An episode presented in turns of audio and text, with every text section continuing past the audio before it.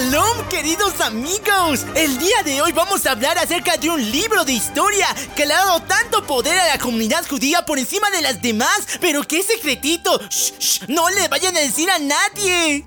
Así que chicos, el día de hoy vamos a contarte la historia de este libro que ha sido tan manoseado como la mano de un político en la época electoral, chicos. Y no, esta es la verdadera palabra de Dios traída para todos ustedes. Y no, no ha sido mil veces cambiada por el pinche Vaticano, no. Hablamos de la única brutal y detergente, Santa Biblia. ¡Uh, qué genial! Pero la cristiana. ¡Ah, sí, qué chiste! Pero solamente el Antiguo Testamento. ¡Uh, qué súper! ¡Eso gustará a los chavos! Así que listos o no, se viene el lore del potente, chicos. Comenzamos. Bienvenidos a La venganza del troll. un espacio para los geeks, Para los frikis. para los otakus Para los geeks. y para todos aquellos que creen en la ciencia ficción. Y a todos, que la fuerza los acompañe. Y los destruya. Dale play a esta cosa.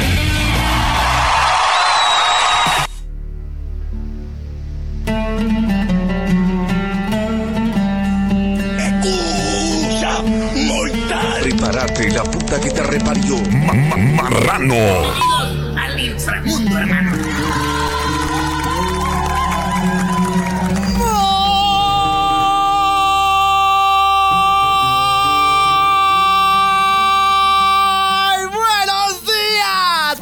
Tardes, buenas noches, buenos viajes trascendentales, buenas fumas perrosas, buenos todos para ti, también para mí, y buenas pues para todo el mundo. Yo soy el Juan. Y yo soy Minion. Y esto es... La brutal, única y detergente venganza del troll. ¡Toda la comunidad! ¡LBDT, perros!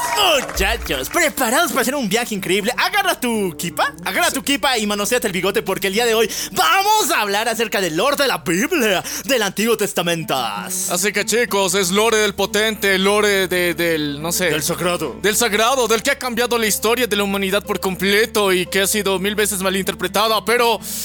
Vamos a tratar de ser lo menos objetivos posible. Eh, bueno, a todas las personas ultra conservadoras, ultra religiosas, católicas, cristianas, judías, porque tío, vamos a dar mucho con ese ámbito. Tal vez era chiste, era, era bella. Si no te gusta lo que decimos, era bait, por favor, era bait.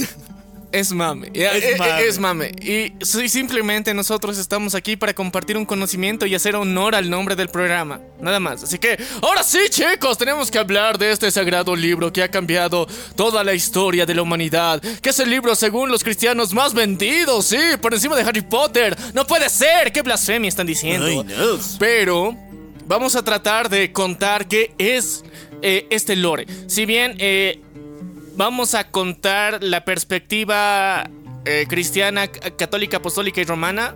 Porque si nos centráramos 100% en la judía, eh, tendríamos que mencionar ciertas otras deidades randoms que eh, muchos consideran apócrifas porque no le conocen al tema y no le saben que los judíos de verdad tienen otras deidades extras por ahícitos.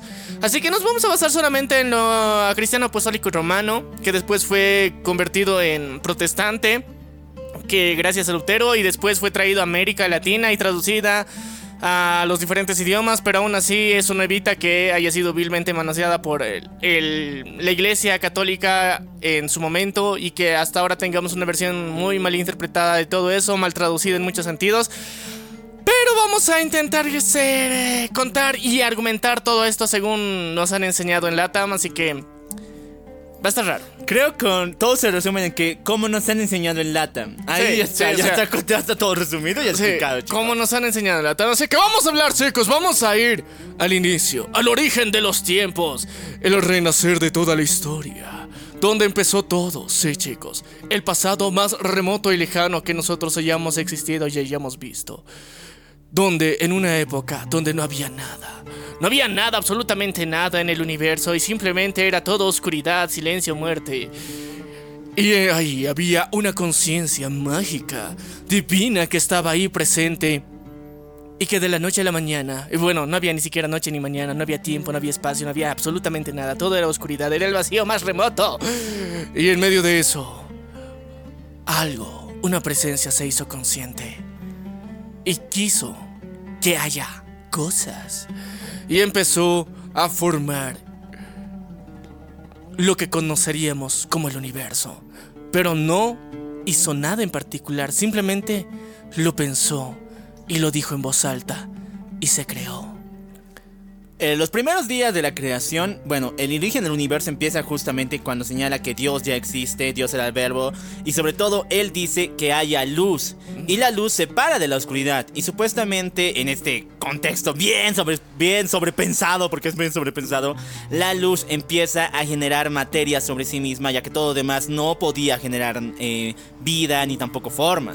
Eh, Y algo muy importante que quiero resaltar esto, en todas las traducciones algo que se respeta bastante es que Dios era verbo, o sea, y verbo no en plan de la figura eh, lingüística, sino simplemente él era la primera palabra, estruendo verbal que existía de sonido. Y supuestamente su orden generó la creación de la luz y de todo lo demás. Ya, entonces, la palabra fue primero la predecesora de toda la creación y todo lo que existe, según la Biblia. Así que chicos, entonces Dios se puso como loquillo y empezó un reto de 7 días, muy fitness. Entonces, 7 días que según las variaciones que puedas tener, digamos, en, en la ciencia eh, que haya habido en tu país, en tu religión, no sé, o sea, se puede aplicar como 7 mil millones de años o 7, ¿cómo se dicen? Billones, millones. Trillones, no, ni siquiera eso. eh, ¿Cómo era? Ah, ah, hay una. Hay un nivel de, de ponderación en cuanto a. mm, eras espaciales, ¿ya? Entonces. O sea, millones, billones y trillones se queda corto comparado con eso. Entonces. jodas. Eh, y recordemos algo muy importante. Según la misma Biblia, para, para Dios, el concepto tiempo es bien distinto al, al- al contexto tiempo del humano. Entonces, todo lo que él hizo se podría resumir como algo que sí ocurrió en siete días, pero en siete días de Dios, no el tuyo, perra. Así que no, no, no, no cuenten. Pero la cuestión es que durante estos siete días se puso creativo. Dijo, mmm. La luz quedó chida, entonces vamos a continuar creando cosas. Y fue así que en ese proceso decidió crear a alguien que se parezca a él, que tenga conciencia, que sea imagen y semejanza de él mismo. Y que este ser que vaya a crear no solamente sea imagen y semejanza de él, sino que tenga parte de sus poderes. Y el principal, el del verbo, el de nombrar las cosas que él anteriormente había creado. Bueno, sí, nos tratamos los otros días. El segundo día, la división del mar y tierra, los animales de la tierra, los del agua. Y vamos directamente al sexto día con la creación del ser humano. Que Sí, de paso sí, señala que hay tres entidades que se pusieron de acuerdo para crear. O sea, son tres entidades que al mismo tiempo son una. Ya, o sea, a ver, hablaremos de esa fragmentación random que tiene en la Biblia, porque, o sea, al principio te dicen que simplemente una cosa que era Dios se despertó, dijo y, se hizo verbo, y después empezó a multiplicarse en, varias escalas, ¿ya? Entonces, de, ser uno se convirtió en tres, pero que comparten como una misma mentalidad, que sería una mentalidad colmena, digamos, eh, eh, así que comparten una misma conciencia, que son uno. Pero al mismo tiempo se hizo Jutsu multiplicadora de sombras, se convirtió en tres. Y gracias a eso creó al hombre ya, o sea, y a toda la creación de la Tierra, que se supone que también incluye parte del universo, pero decidió hacernos únicos y detergentes y por eso, digamos, eh, gran parte de lo que está en la Biblia es muy, muy antropocentrista porque dicen que solamente somos la única creación con vida dentro de todo el pinche universo. Eh, mamadas, pero aún así, eso es lo que dice el lore. ¿ya? Claro. Ahora, raro que el, ser humano haya sido creado en el sexto día. Y el número de la bestia tenga 3, 6. Y recuerda que fueron tres personas que crearon, o sea, tres, tres entidades que crearon al hombre. El sexto día, o sea, 3, 6 igual, o sea, no sé, me estoy poniendo numerológicamente raro aquí. Pero cualquier parecido con el número de la bestia no es coincidencia. La cuestión es que fue creado el ser humano y dijo, este güey, o sea, le, le di mi habilidad, mi don, mi poder, mi capacidad tan chingona, mamadísima, ultra genial de nombrar a los animales porque antes no tenían los animales ningún nombre. Hasta que aparece el hombre, se supone que él empieza a darle nombres a cada una de las criaturas que habitaba en la tierra, de acuerdo a que tan bien le caían o no. Sí, porque, o sea, e- es la relación que tiene. Y porque si, si es que nos vamos a una semántica de los nombres de los animales, más que todo del hebreo antiguo, nos damos cuenta que tienen, o sea, son características bien específicas, como orejón, digamos, y le dice el burro, digamos, en- ¿entiendes? O sea, son. Son Concepciones lingüísticas Son conceptualizaciones. muy descriptivas. Son conceptualizaciones descriptivas que después han hallado una fonética que ahora es muy recurrente y que nosotros simplemente las asociamos de una forma directa. Pero según su semántica original, tiene muchas de, de- de estas descripciones literales unidas en un mismo nombre. Bueno, también tenemos que ser descriptivos. O sea, no había una poética bien establecida anteriormente, güey. Claro, eh, pero, eh, pero por eso, o sea, nos basamos en el subjetivismo del humano para nombrar a los animales, ¿ya? Porque pues, estamos limitados a nuestros sentidos, ¿no ves? Sí. Ya, la cuestión es que este carnal se les levanta y está ahí de, de nombrando nombres a... Ah, y de paso que hay que señalar que él separa. Bueno, hay dos teorías de por sí. La primera es que todos venimos de un super incesto, que solamente existían dos personas como Adán y Eva. Y segunda es que existían otras personas alrededor de todo el planeta, pero que la pareja que él eligió que viviera en el huerto del Edén, que era un huertito especial de Dios separado en Mesopotamia. Sí, sí, sí. Ahí es donde decían operarse a Adán y Eva, pero había otras personas. Así, esa parte no la explican nada en la Biblia o en otras partes. Algunos se lo sacan bien de la manga. Pero Ya, y ahora eh, tenemos que, que reconocer también que hay otra versión que dicen, o sea, se- según los el rastreo genealógico que se han hecho, que la cuna de la vida no es Medio Oriente, sino es Ah, África. África, güey. Entonces, eh, puede ser que el chisme les haya llegado a los judíos de que por ahícito se hizo y ellos decidieron, no, ok, o sea, la creación no empezó aquí a huevo, sí, empezó aquí. Güey, hasta aquí pensamos que en Sorata empezó. Y no es mame, busquen. Ya, entonces, eh, hay muchas opciones de más o menos dónde puede ser el jardín del Edén. Dos, eh, el, nuestro querido Adán fue formado de la tierra misma, entonces eh, es otra de las percepciones de por qué también el, el tipo de... O sea, es una explicación que creo que se basa, digamos, en la observación que han tenido las culturas antiguas de que eh, cuando un ser humano se muere y después su cuerpo se empieza a descomponer, termina volviéndose tierra otra vez. Entonces ha sido una forma eh, mitológica de nombrar la creación también, que de la tierra se hizo y a la tierra vuelves, ¿entiendes? Es como autorreciclaje que, natural que tiene Eh, sí, la, pero no la es naturaleza. 100% tierra, son un, chingo de minerales mezclados, pero... Sí, pero, pero eh, tierra. Es polvo, es polvo, Es polvo. polvo, es polvo, es tierra, digamos. Al final te vuelves eso, ya. Te comes los gusanos y la chingada. Entonces, por eso se tiene eh, esta perspectiva de la creación de Adán. Ya, la cuestión es que este carnal, o sea, haciendo su chamba, porque Dios le dijo que le ponga nombre a los animales, fue su primer trabajo. Eh, y con eso, eh, él estaba muy feliz pasando la piola, divirtiéndose, pero se dio cuenta de que no había otro interlocutor. O sea, y Estaba era un solo. problema. O sea, solamente hablaba con Dios y era como que. Dios siempre se ha presentado dentro de la Biblia como una figura de autoridad gigantesca, maravillosa, ultra gigantona, pero nunca en plan de buen pana. Ya es como que alguien chingón, ultra mamadísimo, que te ha creado a ti y tú eres su perra.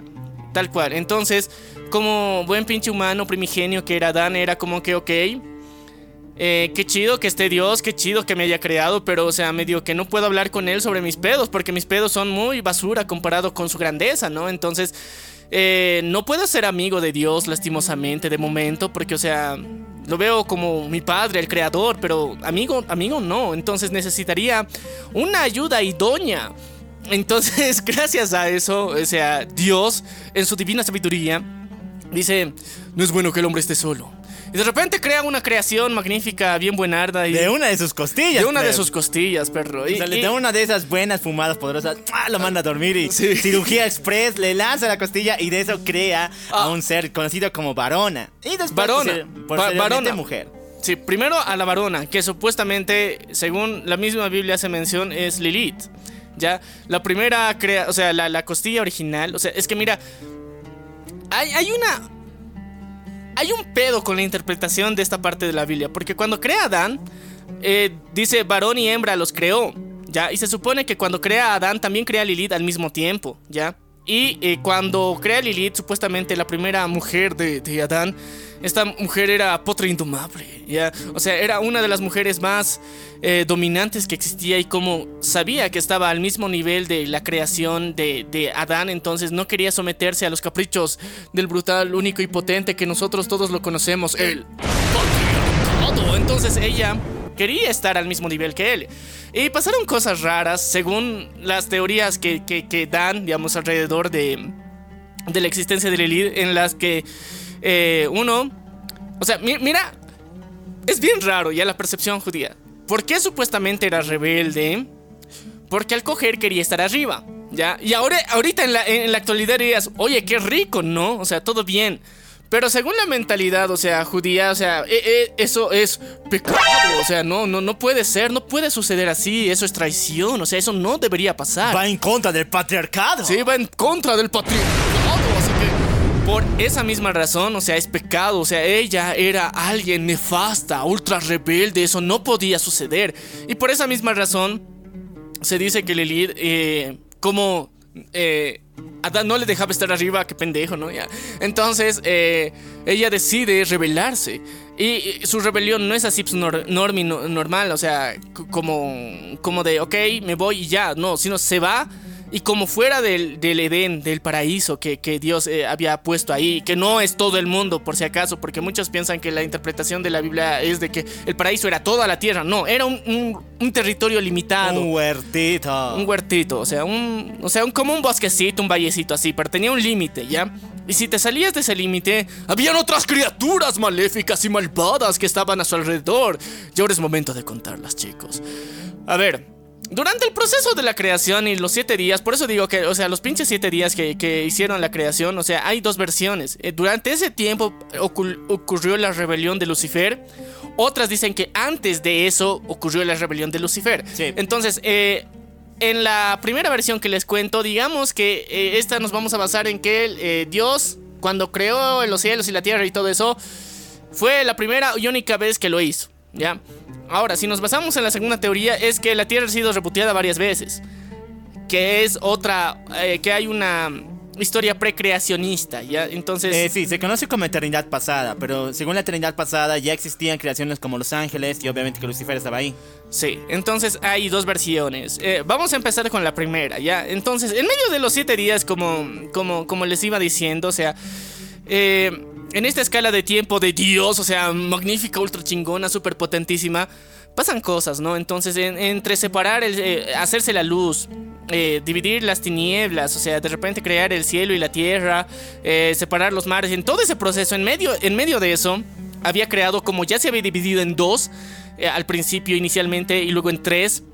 En ese proceso también había creado subdivisiones de otros, otras jerarquías de seres que de alguna forma eran parte de él, pero no eran igual a él porque les dio el beneficio de la autonomía. La autonomía que podríamos considerar libre albedrío hasta cierto punto. Entonces esas otras criaturas que también eran consideradas divinas podemos considerar a los ángeles, las cuales estaban encargadas de custodiar todo el universo de una u otra forma eh, para ciertas cosas, ¿ya? Entonces, eh, lo que a, Lucifer, uno de sus ángeles superiores, era conocido como el Lucero de la Mañana. El Lucero de la Mañana que eh, en la época era vista como una estrella que estaba todo el día presente y que ahora, gracias al poder de la astronomía, sabemos que era Venus, ¿ya?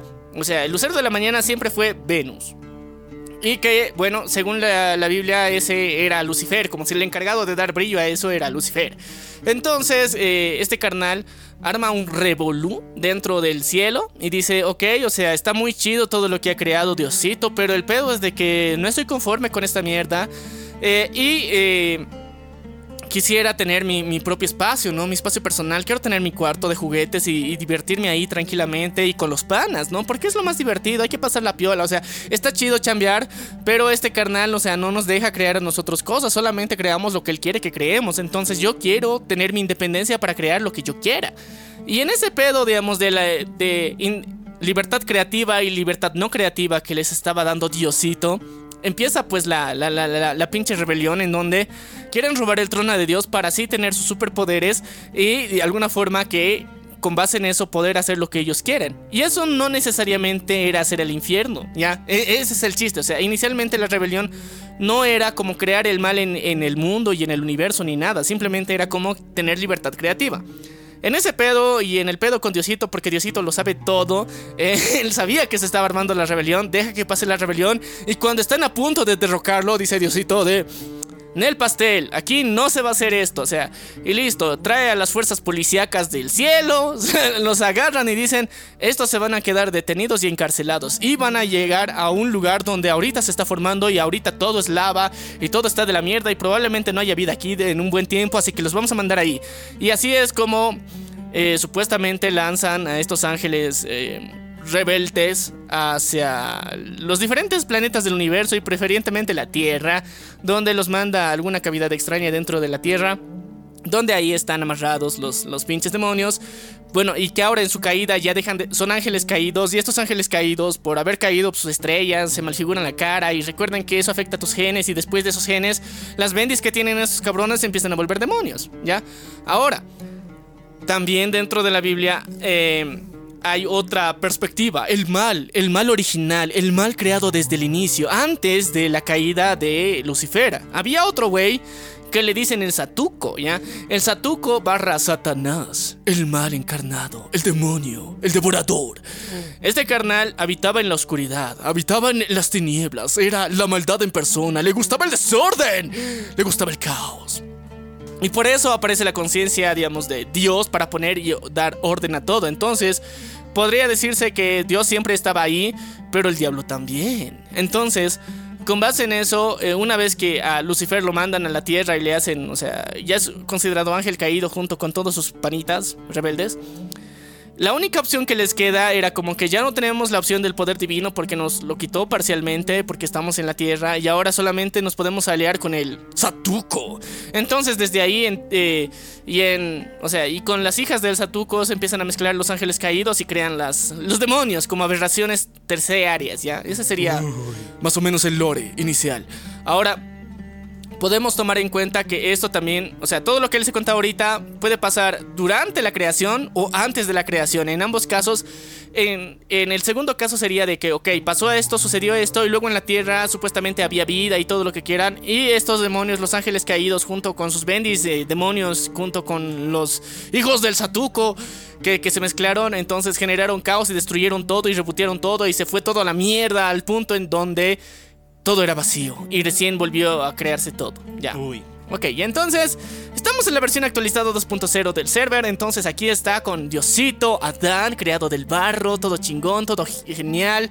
Y de repente aparece Lilith, que eh, también, como él tiene el mismo poder, las mismas habilidades, puede nombrar cosas, pero bueno, Adán, es, eh, Adán está ahí impactado de repente. O sea, no, no puede creer. O sea, Diosito me dijo a mí que nombre a las cosas, no a los dos. Entonces,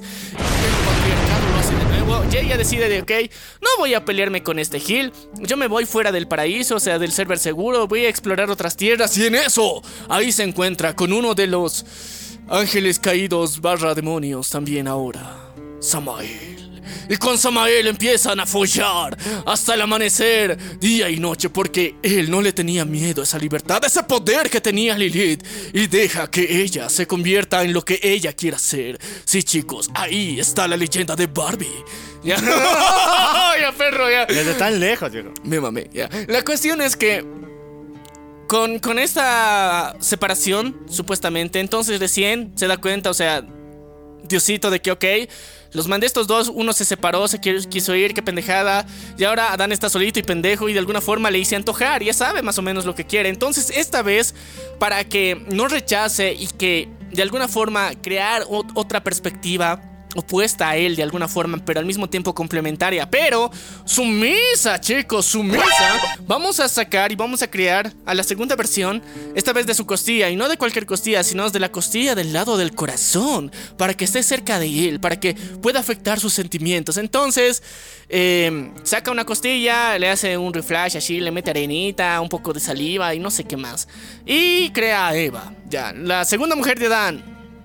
Sí, suena muy apócrifo lo que estoy diciendo, pero los judíos lo confirman, ya, o sea... Eso es más que todo basado en los judíos. Sí, lo- Eh, al comienzo hemos dicho de la Biblia cristiana, pero bueno... ya- Es, es que tenemos que hacer la referencia real porque en la Biblia cristiana sí se menciona a Lilith, ¿ya? O sea, y ese es el chiste, solamente que como que dan un vacío y no terminan de completar la información en la parte de la creación del hombre. O sea, va- varón y hembra los creó, los diseñó y después solamente aparece Adán, ¿entiendes? Y hay como que un hueco ahí histórico que los judíos sí lo rellenan con una historia completa. Claro, pero, Pero- el hueco todavía se mantiene en la Biblia cristiana, por si acaso. Sí, sí. Entonces, eh, continuamos con la historia, chicos. Porque si cuentas estas mamadas en tu clase de cristianismo, te jodes, puto. Sí, te jodes, te, te van a, te van a sacar, te van a sacar de ahí. Así que chicos, eh, no cuenten estas mierdas en clases de religión, solamente tenga- ténganlo como dato curioso, es muy divertido, pero continuemos. Ya, ya tenemos a Adán y Eva, sí, la sometida y el sometedor, el patrón. Sí, chicos, ahí está, el patrón, desde el inicio. Y ya, la cuestión es que estos dos carnales, como, como buenos humanos, quieren follar, ¿ya? Entonces, eh, Viven una vida tranquila, empiezan a fushear, empiezan a tener hijos, pero estos hijos no se mencionan, que es ah, un dato muy importante. Durante su etapa y su estancia dentro del paraíso no se menciona que tienen hijos, pero al mismo tiempo se dice que sí tuvieron muchos, ya, muchos hijos.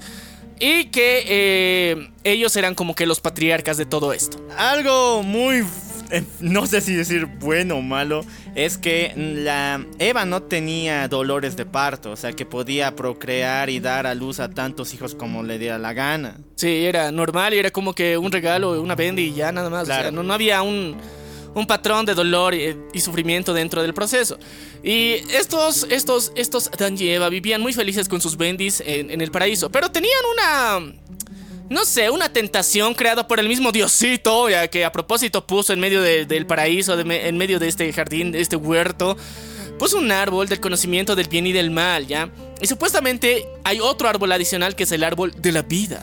Eh, referencias a otras religiones y culturas que es, sí, se parecen mucho, pero ya, la cuestión es que hay dos árboles muy chingones, ultra mamadísimos, ¿ya? Entonces, el único árbol que estaba prohibido dentro de toda la creación y que a propósito Dios pone, no sé por qué, ya. Para, para darle lore, ¿no? A, a todo lo que nosotros somos ahora, supuestamente.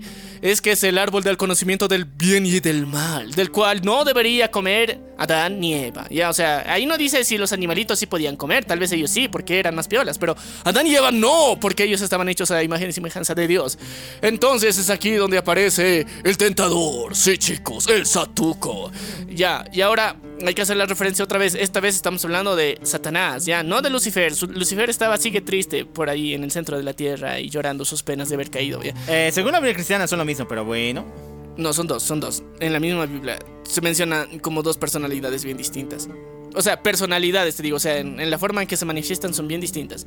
Yeah. Entonces, el, el Satuco viene en forma de reptiliano, entonces, eh, una especie de serpiente que le da un speech a Eva, ¿ya? Le da un discurso bien piola y le dice, oye, esta fruta está perrona, ¿no? O sea, se ve sabrosonga, mira que tenga cosas, o sea, debe tener un sabor bien extraño, ¿no? ¿Y por qué Dios es tan envidioso y que no les quiere invitar? Mira, yo, que soy serpiente, yo sí le he probado, está muy buena, te la recomiendo, 10 de 10, o sea, Además dice de que si la pruebas vas a parecerte un poco más a Dios. O sea, Sí. porque ese árbol no era cualquier árbol, era el árbol de... eh, del conocimiento del, bien y del mal. bien y del mal. Entonces, eh, la serpiente le dice, o sea, mira, yo, yo la pruebo, vos no puedes, ¿por qué no puedes? Mira, si supuestamente tú nos has nombrado a nosotros, todos los animales, junto con tu esposo y ese pendejo, ¿no ve? Y ahora tus bendis también, ¿por qué este pinche árbol en particular no lo puedes comer? O sea, mira, yo, yo la como, yo la pruebo, porque no hay ninguna prohibición para los animales, por si acaso, para ese, para ese árbol. Entonces, eh...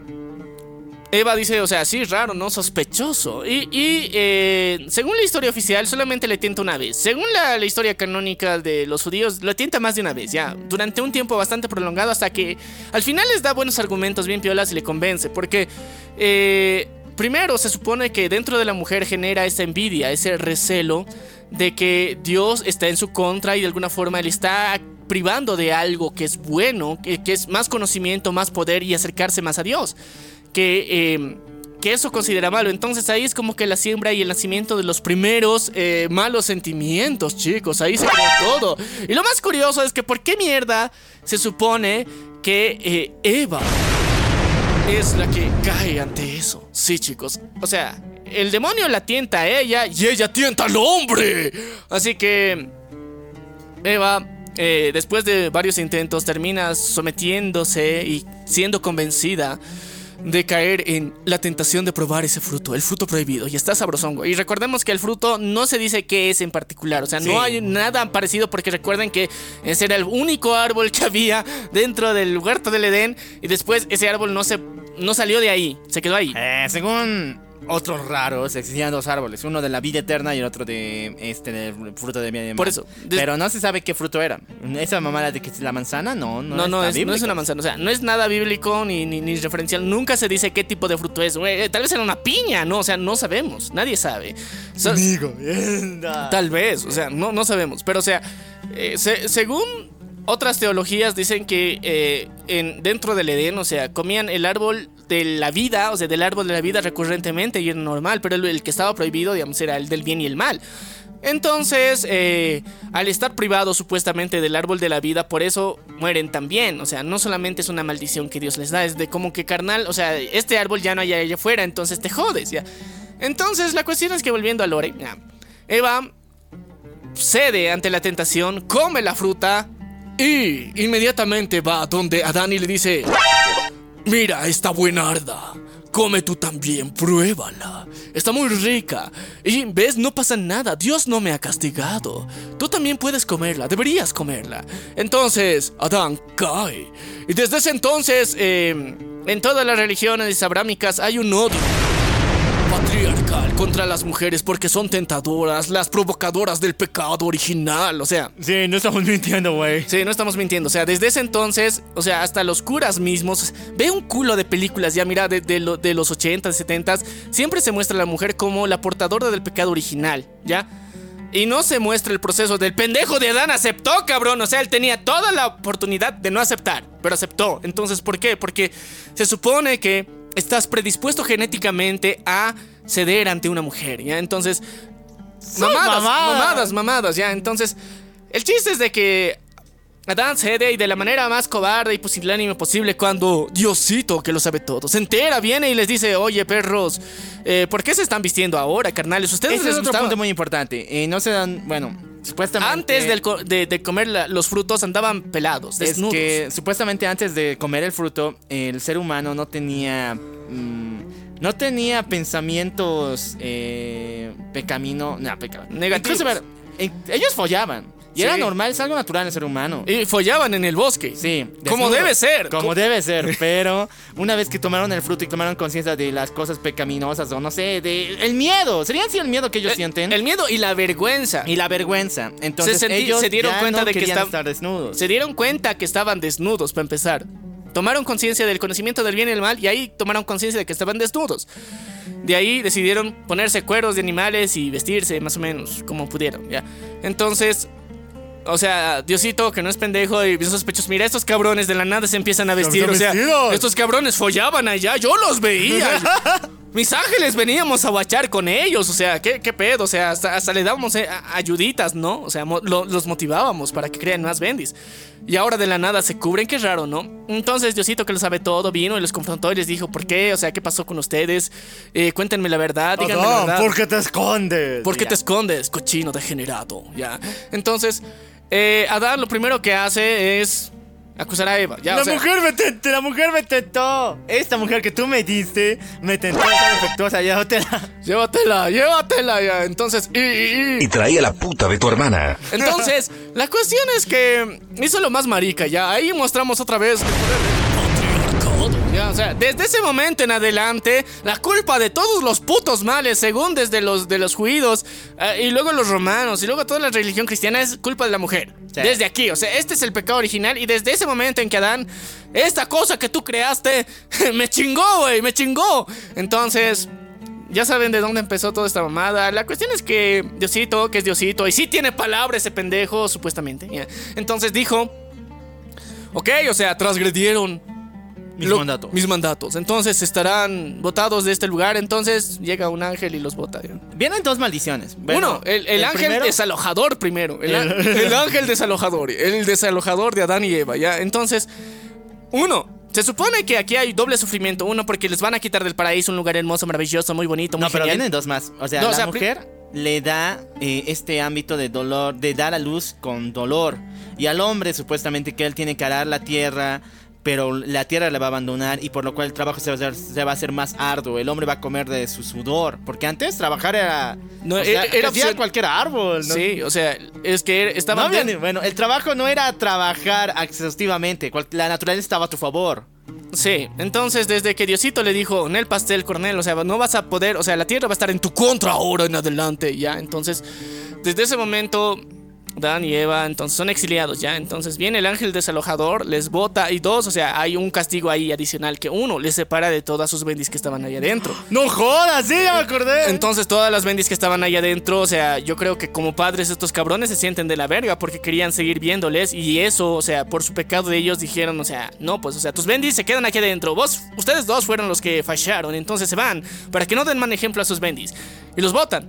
Dos, ya no podían comer del árbol de la vida. Entonces, por ende, si fu- fuera del paraíso, ellos iban a morir. Entonces son una maldición extra. eh, Ah, una tercera maldición. Una tercera y cuarta maldición. Separarse de sus hijos y dos, morir. Ya. Entonces ahora sí, Adán y Eva exiliados del paraíso, fuera, lejos, eh, pues tienen que chambear.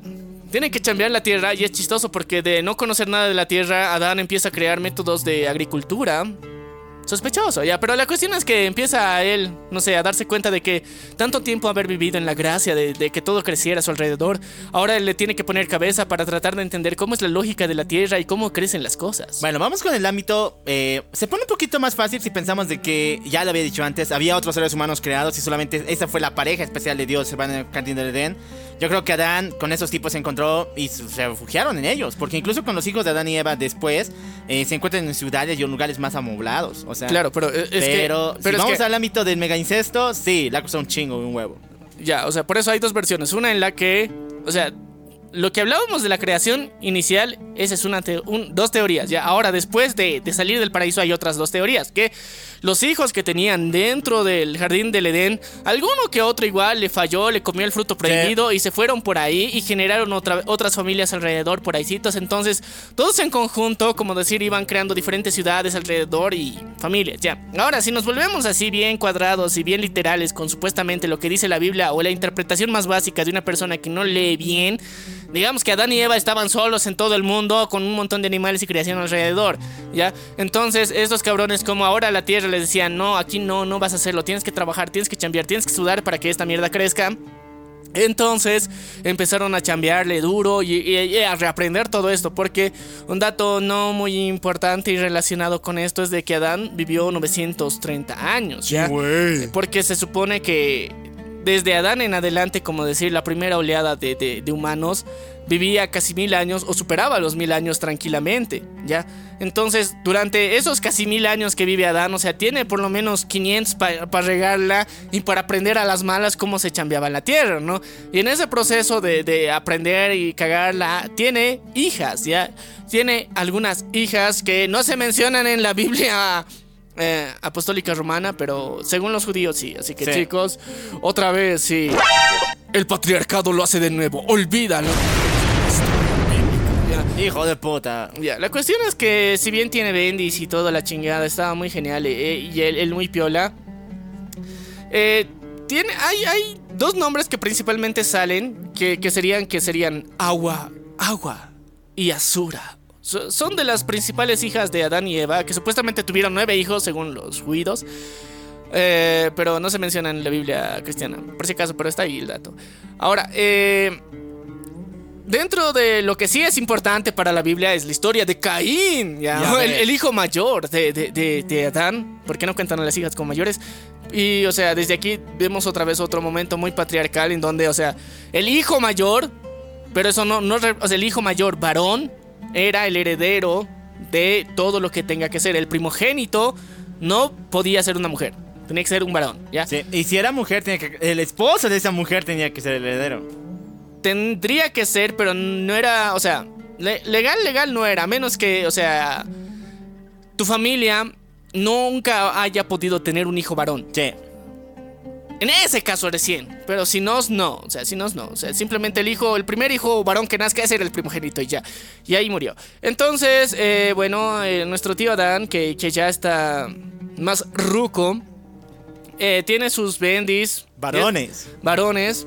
Entonces tiene uno que es, se llama Caín, con el que chambea y trabaja en la tierra y demás cosas. Entonces, después de un tiempo también, entre otras hijas intermedias, nace Abel. Sí, el otro hijo que también estaba ahí. Los dos juntos, los, los varones de la casa, empiezan a chambearle duro y empiezan a aprender formas de arriar ganado, agricultura y esas cosas. Entonces se dan cuenta de que Adán y Eva crecieron, o sea, se desarrollaron dentro fuera del, del Edén como que bajo la convicción de que hemos pecado, somos una mierda, o sea, con una culpa gigante, ¿ya? Y eh, bajo esa mismo estaban buscando en, que en algún punto de su historia La redención. buscar la redención y el perdón de Diosito que, y volver al paraíso a ver a sus otras bendis, ¿no? Esa era su intención. Entonces, por eso crea, crían a sus hijos con creyendo de que, ok, o sea, te cuento la historia, o sea, a mí me creó Dios. Después vino una mujer que después se fue por allá a poblar las tierras con demonios y esas cositas. Pero no, la, que es buena aquí es Eva, ella. Pero igual no resultó también que, digamos, porque me hizo probar el fruto maldito. Entonces, todo es culpa de ella. Pero estamos aquí luchando para intentar volver al seno de Dios. Y ya en medio de eso pasa de que, o sea, se le hacía of- ofrendas eh, regulares a Dios con lo mejor que hayan tenido supuestamente de, de cosecha, siembra y ganado. Y el encargado del ganado era nada más y nada menos que nuestro brutal amiguito Abel. Y de la agricultura estaba, se encargaba Caín porque había estado primero. Entonces, eh, daban sacrificios ocasionales y la cuestión es que llega un punto en donde los sacrificios de Caín ya no eran aceptados porque eran aceptados como que se lo consumían, o sea, por fuego o de la nada desaparecían en la piedra de sacrificio, ¿ya? Entonces, los de Caín eran rechazados porque no eran consumidos ni desaparecían, seguían ahí y se podrían. Bueno, también es la. Bueno, la versión más cuadrada de la Biblia señala de que Caín lo ofrecía sin voluntad, sin esfuerzo. O sea, ya que él eh, consideraba que no daba la mejor parte de su producción, sino solamente daba la parte que le sobraba o incluso la fruta podrida. Es la parte más cuadrada de la Biblia. Y también tiene superpoder y menciona el diezmo, así que. Uh. Ya, la cuestión es que eh, Abel sí era chido y él lo hacía con ganas y él decía, no, o sea, papi Dios, por favor, o sea, eh, recibe esto, o sea, tú nos creaste y lo mereces, ya, y toma lo mejor de mi ganado, el corderito más blanquito, el, el- el que le tengo más cariño, el que crié por años, te lo doy. Ya, entonces... pero así, pero o sea, ya la cuestión- Así era. Eh, O sea, de eso se trata sacrificio, ¿no ves? Sacrificar eh, significa dar algo que te duele, como ya, como ofrenda. Entonces, eh, dentro de esto, el, el Caín, cansado de que su compita, su pana, su brother tenga mejor trato con Lo Diosito. humilla. O sea, Diosito sí le quiere a él y al otro no, ya, por obvias razones. Entonces, se siente celoso y lo, lo mata. Sí, o sea, así, así de fácil, o sea, lo mata y listo, con una piedra. Ya. Sí ha habido. A ver, si vamos a la teoría de que había un montón de personas, sí había homicidios muy, muy frecuentemente. Pero este se conoce como el primer homicidio frater, fraterno que ha sido entre dos hermanos. O por lo menos los más importantes para Dios. Sí, es bien feo, ¿no? Los dos. eh, eh, Es- es el que- homicidio más importante para Dios fue el primer homicidio según la Biblia. Sí, según la Biblia, o sea, es que tenemos que basarnos para decir el primer homicidio es que supuestamente no había nadie más alrededor y Ajá. ya ahí murió, digamos. Sí. Entonces, cuando sucede esta mierda, Caín mata a Abel con una piedra, entonces Dios lo maldice a este carnal con, o sea, la marca de Neji en la frente. Ya, ¿La o de sea, quién? Neji. A ver, ¿qué es eso? La marca de Neji, pues, o sea, una X ¡Ah, en la de Neji! Sí, La de Naruto, puta. Ya. Entonces, desde ese entonces, Caín está maldito y vaga por la tierra, por el mundo, y después se vuelve en quién? Nada más y nada menos que Vándalo Salvaje. Ah, sí, pues, güey. Ya, Ya te mentira. conoces con universo DC. Ya, La cuestión es que, como Caín ya estaba maldito y supuestamente tenía que vagar ahí por la tierra, y supuestamente eso técnicamente lo haría eterno y que supuestamente existe hasta la actualidad, según leyendas raras que se inventó DC también. La cuestión es de que este carnal va por ahí, se encuentra con sus hermanas y cogen, ¿no? Y entonces genera nuevas ciudades y nuevas nuevos pueblos alrededor de- del lugar. Y recordemos que esos cabrones vivían mil años. Entonces imagínate mil años o sea para coger. O sea la madurez sexual llegan o sea en los 15 primeros años. De ahí en adelante puedes tener bendis hasta agotar stock no entonces durante todo ese tiempo podían tener un montón de bendis. Sí, pero Y vamos es- a la versión cuadrada que le señala que ya había otro pueblo donde él se hospedó y había personas ahí. Así que es, es la versión cuadrada que señala. Sí, pero que técnicamente igual serían, si, si están cuadradas serían bendis de mismo Adán y Eva, que eran sus primos, ya, sus Sí, primos, hermanos, que estaban ahí. Y ok, todo es incestuoso al principio, chicos, lo siento, o sea, así es la Biblia.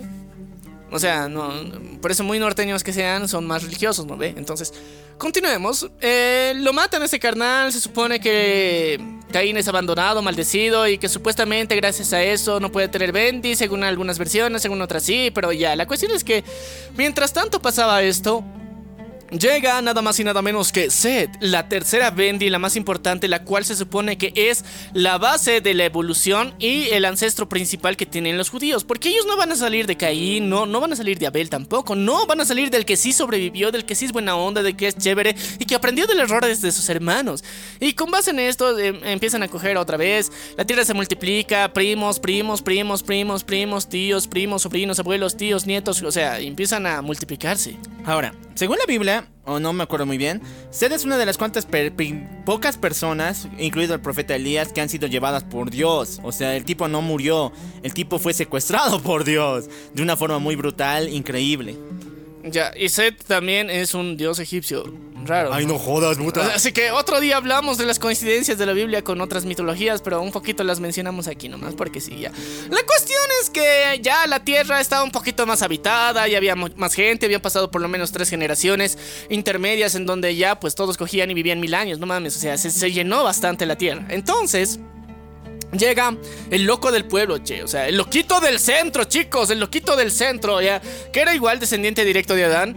Obviamente, porque todos eran descendientes directos de Adán, ya. Un loquito del centro. E- este güey se llamaba Noé, ya. E- Y en medio de eso se hubieron tres, cuatro generaciones intermedias de antepasados. Entre ellos, eh, eh, Enoch, y entre ellos. eh, ¿Quiénes era? ¿Quién era? El, el- Enoch, Matusalén. Matusalén y eh, luego Noé. Sí, en una película le dieron una espada de fuego. Sí, ya. Bueno, el pedo con Noé es de que él vivía en una época sumamente pervertida, peor que en esta. Peor a los que digan que hemos vuelto a los tiempos de Noé. Güey, en esos tiempos cogían con ángeles. Bueno, ya. Oye, qué rico. Actualmente no sé si hace. Ay, jale, no quiero pensar ya, pero lo importante es que en aquellos tiempos había una raza especial de personas llamadas los Nephilim, o incluso no creo exactamente cómo se llaman, que eran hijos descendientes de humanas con ángeles y con demonios. Así que chicos, ahí se sustenta más el lore de que Lilith sí existió. Ya. Porque eh, Lilith empezó a hacer la mezcla entre humanos e híbridos con demonios, ángeles y con las otras mezclas que ya les habíamos dicho de los ángeles caídos. Entonces, todos ellos empezaron a salir de su escondite, a habitar un poquito más la tierra y empezaban a hacer lo que personas con mil años de tiempo hacen, ¿no? Coger. Coger. Entonces, gracias a eso, eh, hubo una evolución dentro de la misma y uno de los antecesores de nuestro querido amigo Noé era su abuelito, su abuelito no Enoch. Y su abuelo Enoch era un, un, un güey que igual tenía mucha comunión con Dios y Dios, o sea, llegó al punto de... Es que mira, primero está Seth, después dicen que la reencarnación de Seth vino con Enoch, ya con, con una segunda versión en donde esta vez ya tenía como que otra perspectiva de- del mundo, tenían más conocimientos de ciudades y al mismo tiempo de la maldad y lo, lo bueno y lo malo. Entonces el libro de Enoch, que técnicamente es apócrifo a, a- a lo- ¡A la Biblia! cristiana, ¿ya? Entonces, pero apostólica y romana sí la cuentan como parte de, de lore. Enoch era un güey que tenía visiones raras, ¿ya? Y que él en su libro cuenta que eh, cómo eran los ángeles y esta subdivisión de, de seres eh, angelicales de Diosito, ¿ya? Y, y ahí también cuentan sobre la existencia de los Nephilim, que eran los gigantes, que eran híbridos entre ángeles y humanos, que eran de un solo ojo, bien deformes, unas cosas bien feas. Uy, y al mismo tiempo muestran de que los ángeles que habían llegado a la tierra, ellos habían sido los que les habían contado los chismecitos de cómo se cultiva la tierra, cómo son los ciclos lunares, cómo hay que sembrar los frutos, cómo hay que re- arrear ganado, cuál es la carne que sí es buena, cuál es no, o sea... O sea, todo ese conocimiento supuestamente nos los pasaron de chismecito los ángeles y gracias a ellos, pero no, no los, o sea, una mezcla de ángeles caídos y ángeles normales, ¿ya? Ahora, todos ellos convivían en, dentro de este planeta y bueno, se dejaron llevar por la lujuria y todo se fue a la shit.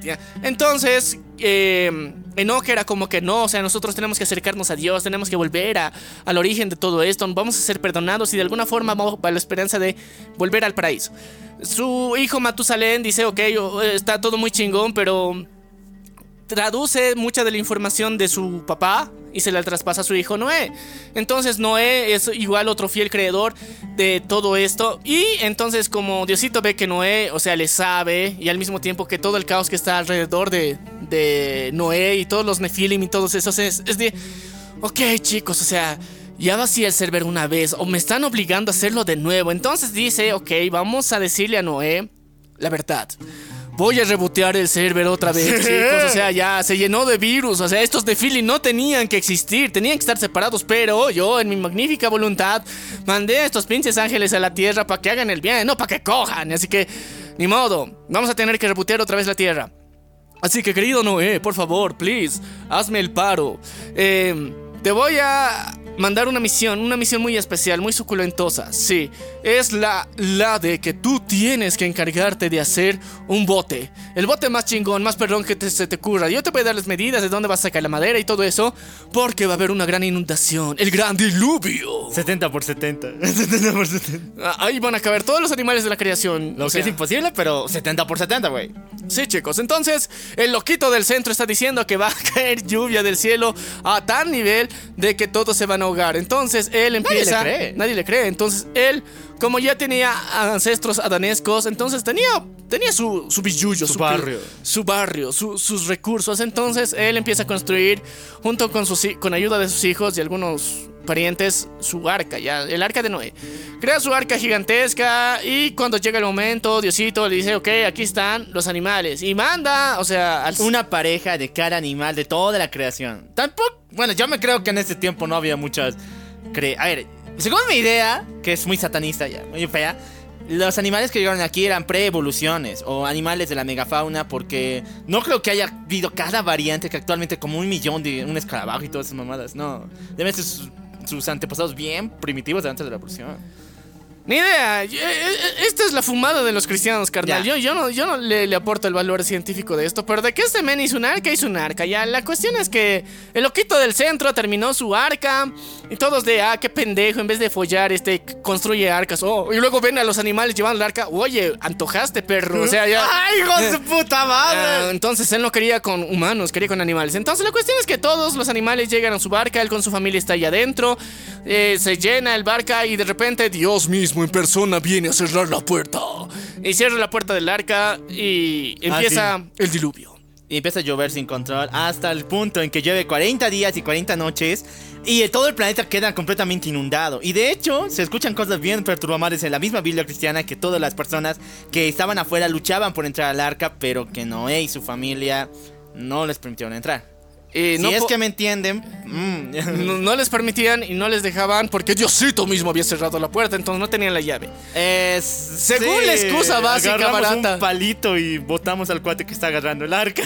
Sí, y además está muy arriba como para que pueda alcanzarlo. Entonces la cuestión es que no dejaron entrar, pinches envidiosos. y, eh, la cuestión es que estamos ya en el punto de la historia de que, ok, estos carnales sobrevivieron. Y bueno, otra vez, incesto 2.0. ¡Eh! Las... ¡Aprobado!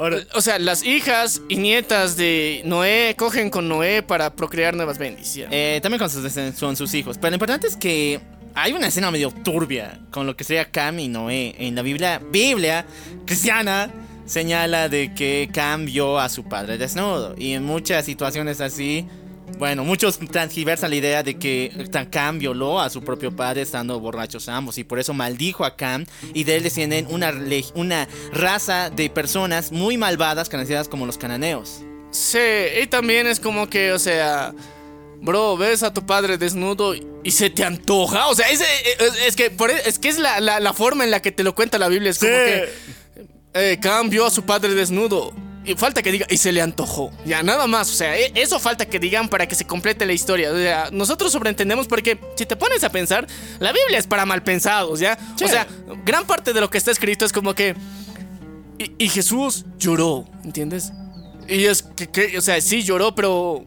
¡Wow! O sea, para mucha gente es trascendental eso y otras sí, pues tenía lágrimas, ¿no ve? Pero estaba triste, pues se murió Lázaro, no triste, o sea, jodas, o sea, son cosas, ¿no? Que pasan, pero no sé, lo engrandecen tanto que se vuelve turbio. O sea, sin querer queriendo. Y porque, o sea, la idea principal y literal no es así. Pero lo, lo, lo, lo complican. Ahora, eh, Noé también tenemos que reconocer que, o sea, sus hijas eh, lo emborrachan otra vez para que se las coja, ¿ya? Entonces, Eh, sí, esto es muy común entre las. Pero no, no quiero decir, pero esto pasa muy seguido. en la Biblia. Y en otras cosas que no vamos a hablar ahorita. Pero ya, la cuestión es que esto pasa, chicos. Sí, el lore de la Biblia es un asco, es muy cochino. Y la cuestión es que de, los descendientes de Noé y los incestos que dan, crean una nueva civilización 2.0 ultra chingona y mamadísima. Y dentro de eso está, o sea, en orden cronológico, la historia de. eh, una de las historias más tristes que hay en la Biblia. ¿Hop? Sí. Uy, ya. Chicos, o sea, la historia de Job sucede entre. Después del. O sea, como descendientes de Noé y entre lo que vamos a hablar más adelante. Entonces, Job es supuestamente el mártir, ya, el, el- no sé, es que es como que Diosito le gusta jugar al mame y decir de qué tanto, a ver, te gusta sufrir, a ver qué tanto, o sea, y llevarle extremos a las personas, ya. Entonces Job es uno de los casos más crueles, desgraciados y detestables que se puede ver. También de redención, un gran ejemplo, ¿no? Pero si nos vamos a, la mierda que le ha pasado a este carnal y para hacerle todo un libro de toda la vida de mierda que le han dado, o sea, es, es mucha cosa. O sea, se supone que este carnal al principio vivía todo bien, muy feliz, happy de la vida. Tenía una buena familia, tenía hijos, tenía su rancho ahí bien perrón, tenía o sea, su, su ganado y todo eso, bien, bien genial. Y él amaba a Dios. Entonces, por amar a Dios, el diablo le dice, a ver, vamos a ver qué tanto tu hijo ama a Dios. Le vamos a nerfear. Entonces, gracias al nerfeo, pero no un nerfeo cualquiera. Normal, Eh, es algo el horrible. nerfeo hardcore, el nerfeo de puta madre. O sea, me doy un tiro, así, o sea... Así de denso fue el nerfeo que le hicieron. Entonces Dios dijo, a ver, veremos qué tal. O sea, de verdad, o sea, confirmo. Yo lo sé todo, sé que va a ser este cabrón. Entonces, o sea, yo creo que también muy pendejo del diablo, ¿no? Apostar con el que lo sabe todo. Ay, Sí. O Es sea, él sabe, pero sigue haciéndolo. No es la Sí. primera vez que pasa esta mamada. Ya, y, y es que él lo sabe todo, pero aún así lo apuesta y es como que, ok, o sea, eh, el diablo está en plan de, ok, lo voy a ganar, esta vez voy a ganar, soy chingón, soy mamadísimo, tengo super habilidades, pero Diosito lo sabe todo, entonces jugar contra él me parece muy pendejo. La cuestión es que decide apostar contra él, que supuestamente iban a pervertir a, a. Entonces Job, que amaba a Diosito y daba sus sacrificios todo el tiempo, tenía una familia y todo eso, lo nerfean. O sea, le matan a su esposa, a sus hijos, a su ganado, le quitan su casa y al final, no solo no contentos con nerfearlo económicamente y familiarmente, lo nerfean a él emocional y físicamente. O sea, le ponen lepra al cabrón y adicionalmente de eso está tan pobre y tan jodido mentalmente de que, o sea, yo toda mi vida he sido fiel a Dios, o sea, he creído en mis ancestros, en mis antepasados, en Noé, en Enoch, eh, en Adán. Y, yo he servido a Dios como ellos querían para volver al paraíso y para hacer el bien y todo eso. Y ahora termino con lepra, pendejos. ¡Con lepra, huevón! No tengo a nadie. Hasta mis amigos no tienen fe en mí. Unos cuantos son los únicos huevones que me quieren. A ver, eh, los que digan que es una historia donde Job ha pasado todo esto diciendo voy a confiar en Dios, voy a confiar en Dios y le oraba a Dios, eh, no han leído el libro. El libro está lleno de críticas contra Dios y lo han leído bien y está muy fuerte. Es algo de, que te hace dudar en serio de tu fe. Pero al final, él mismo comprende de que no, nada tienes bajo control en la vida. Ya, Dios o la situación, pero solamente le pide, incluso llega un punto donde solamente le pide morir, porque no está seguro qué va a pasar mañana. Yo no sé mañana. O sea, es muy triste y Sí. como les digo, el mismo libro dice, no está orando a Dios, sino está deprimiendo, está enojado y es bien triste, pero al final tiene recompensa. Es que, pero ese es Al final, al final. Es que entiendes, o sea, to- todo tanto mame nomás para contar una historia. en- O sea, Diosito le dijo, o sea, que esto les quede de antecedente. Ya, Hijo no, o de- sea, jodido, o sea, una vida muy jodida. Job, la pinche vida de un mártir, ya, a propósito, o sea, no, no mames. Este, este podría ser considerado uno de esos mesías, ya. La cuestión es que vamos a continuar, el mame continúa, o sea, ya sabemos que supuestamente no era la repu- la reboteada del server buena, o sea, donde iban a ver cosas buenas, chidas, ya no se iban a meter con ángeles, y si bien se supone que después de esa reboteada los ángeles dicen, ok, ya, ya nos vamos a meter, ya no nos vamos a meter con los humanos, nos vamos a ir a... Es que la mayoría se murió, güey. O sea, sí, la mayoría se murió y como que nosotros también nos costó sobrevivir a, a muchos y los nuevos que estaban, digamos, ahí volando y pasando de dimensión, digamos, hasta la Tierra, era como que, ok, ya entendí, Diosito, o sea, ya entendí, ya, no hay que coger con manos, ya. Pero, como contamos hace rato, también con Noé pasaron cosas bien turbias, o sea, sus hijas y su hijo creo que se lo violaron, entonces...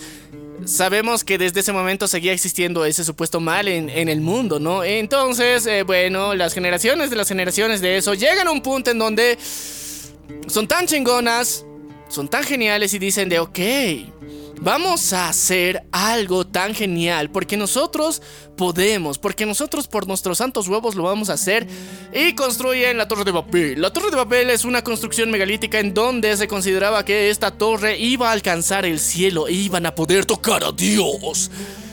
Como ya no nos quieres llevar al paraíso, carnal, o sea, has sido muy cabrón con nosotros, o sea, hemos intentado hacer todo lo bueno y no nos dejas. Entonces, por esa misma razón, llega a hacerse la construcción de la Torre de Babel. La Torre de Babel, una torre destinada para tocar a Dios y para por fin encontrarlo y no sé, de, de darle una primera por lo que ha hecho, oye, volver al cielo, fue detenida en seco porque un día Dios al ver esa situación no quería permitir que se acercaran de esta manera, desafiando las órdenes de Dios y, y también sobrepasando su autoridad porque querían llegar al pinche cielo y no sé si podían hacerlo o no. Lo importante es de que para parar la, la Torre de Babel, Dios dividió la lengua porque en aquel no, momento es que vamos a dividir. lo mismo. Sí, es que hasta ese momento, como todos eran bendis de Noé, entonces todos hablaban el mismo idioma, pero no sabemos qué idioma en particular es, o sea, porque hebreo no es. ya. No es.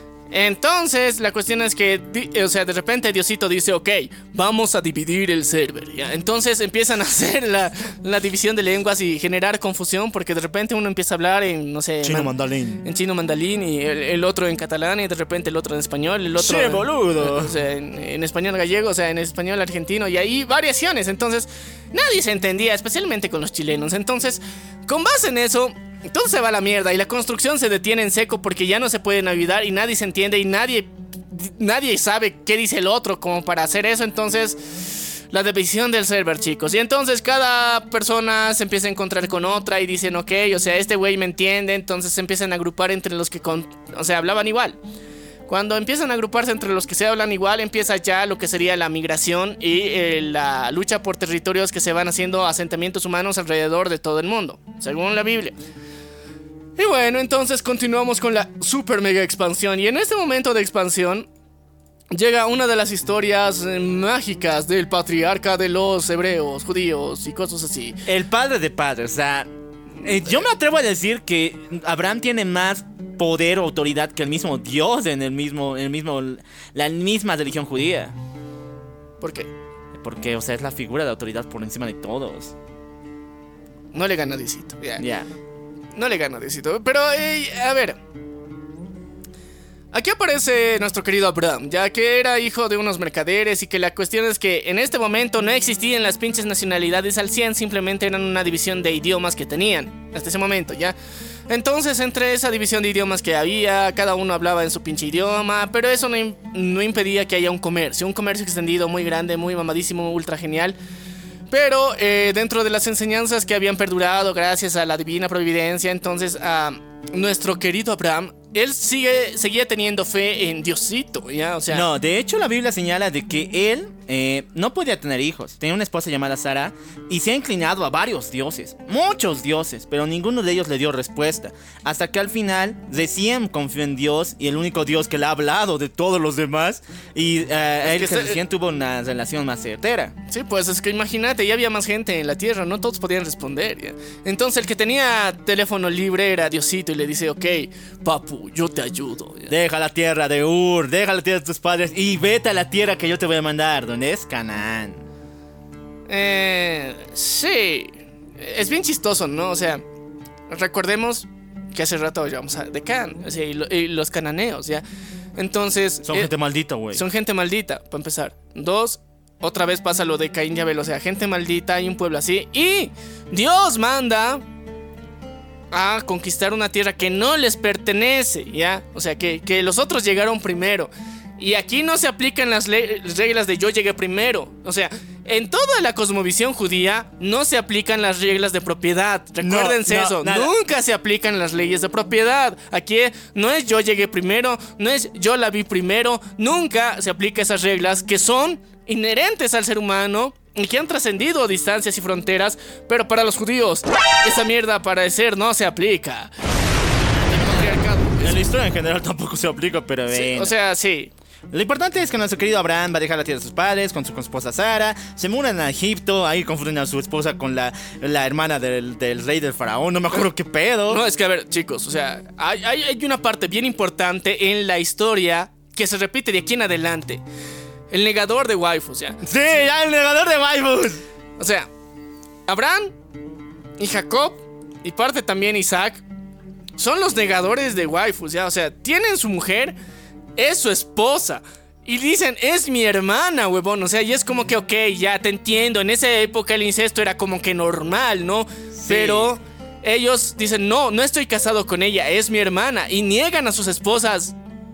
Cada generación tras generación. Es que lo de Abraham es mucho más perturbamadres con la visión actual. ¿Por qué? Porque Abraham le pidió a Sara que dijera que es su hermana para que el faraón no se la lleve porque estaba buenarda.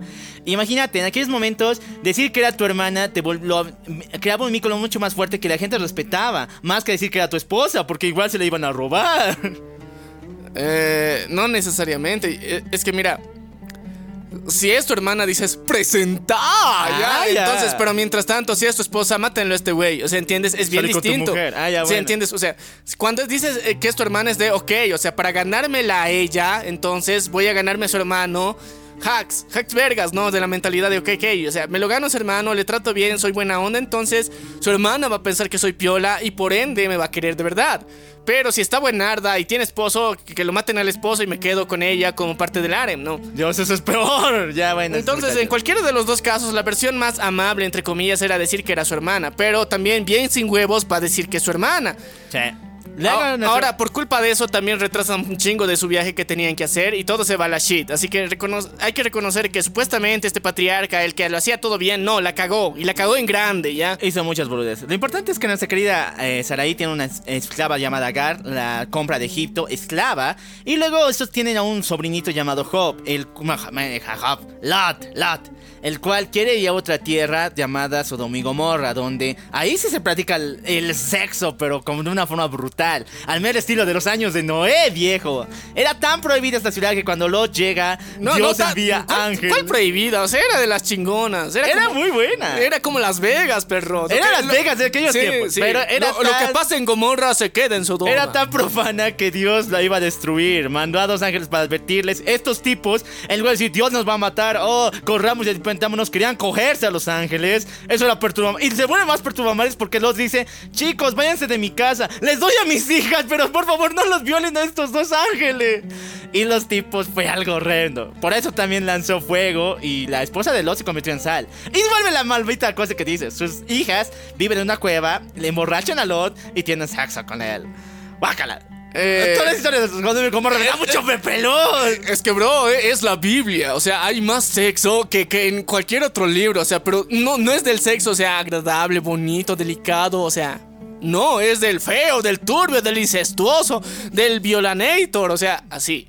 El cuate perturbador está agarrando esto con un, con un pedazo de papel higiénico. Ya. Lo importante es que nuestro querido Abraham por fin cumple la. Dios cumple su promesa. Su hijo nace llamado Isaac. Y tiene otro hijo con la Agar llamada Ismael. Y de supuestamente de él descienden los árabes y los palestinos. No, no, no, árabes. No, no los, Los árabes. Los árabes descienden Sí, de los, Ismael. los ismaelitas supuestamente son una variación de esos. Entonces, cuando nace su hijo, Dios inmediatamente, con lo todopoderoso y buenardo que es, dice: eh, Che, Llévalo a una cima de una montaña, pone un altar. ¡Y tómalo en sacrificio, hijo puta! Sí, porque no te mereces nada bueno después de negar a tu esposa.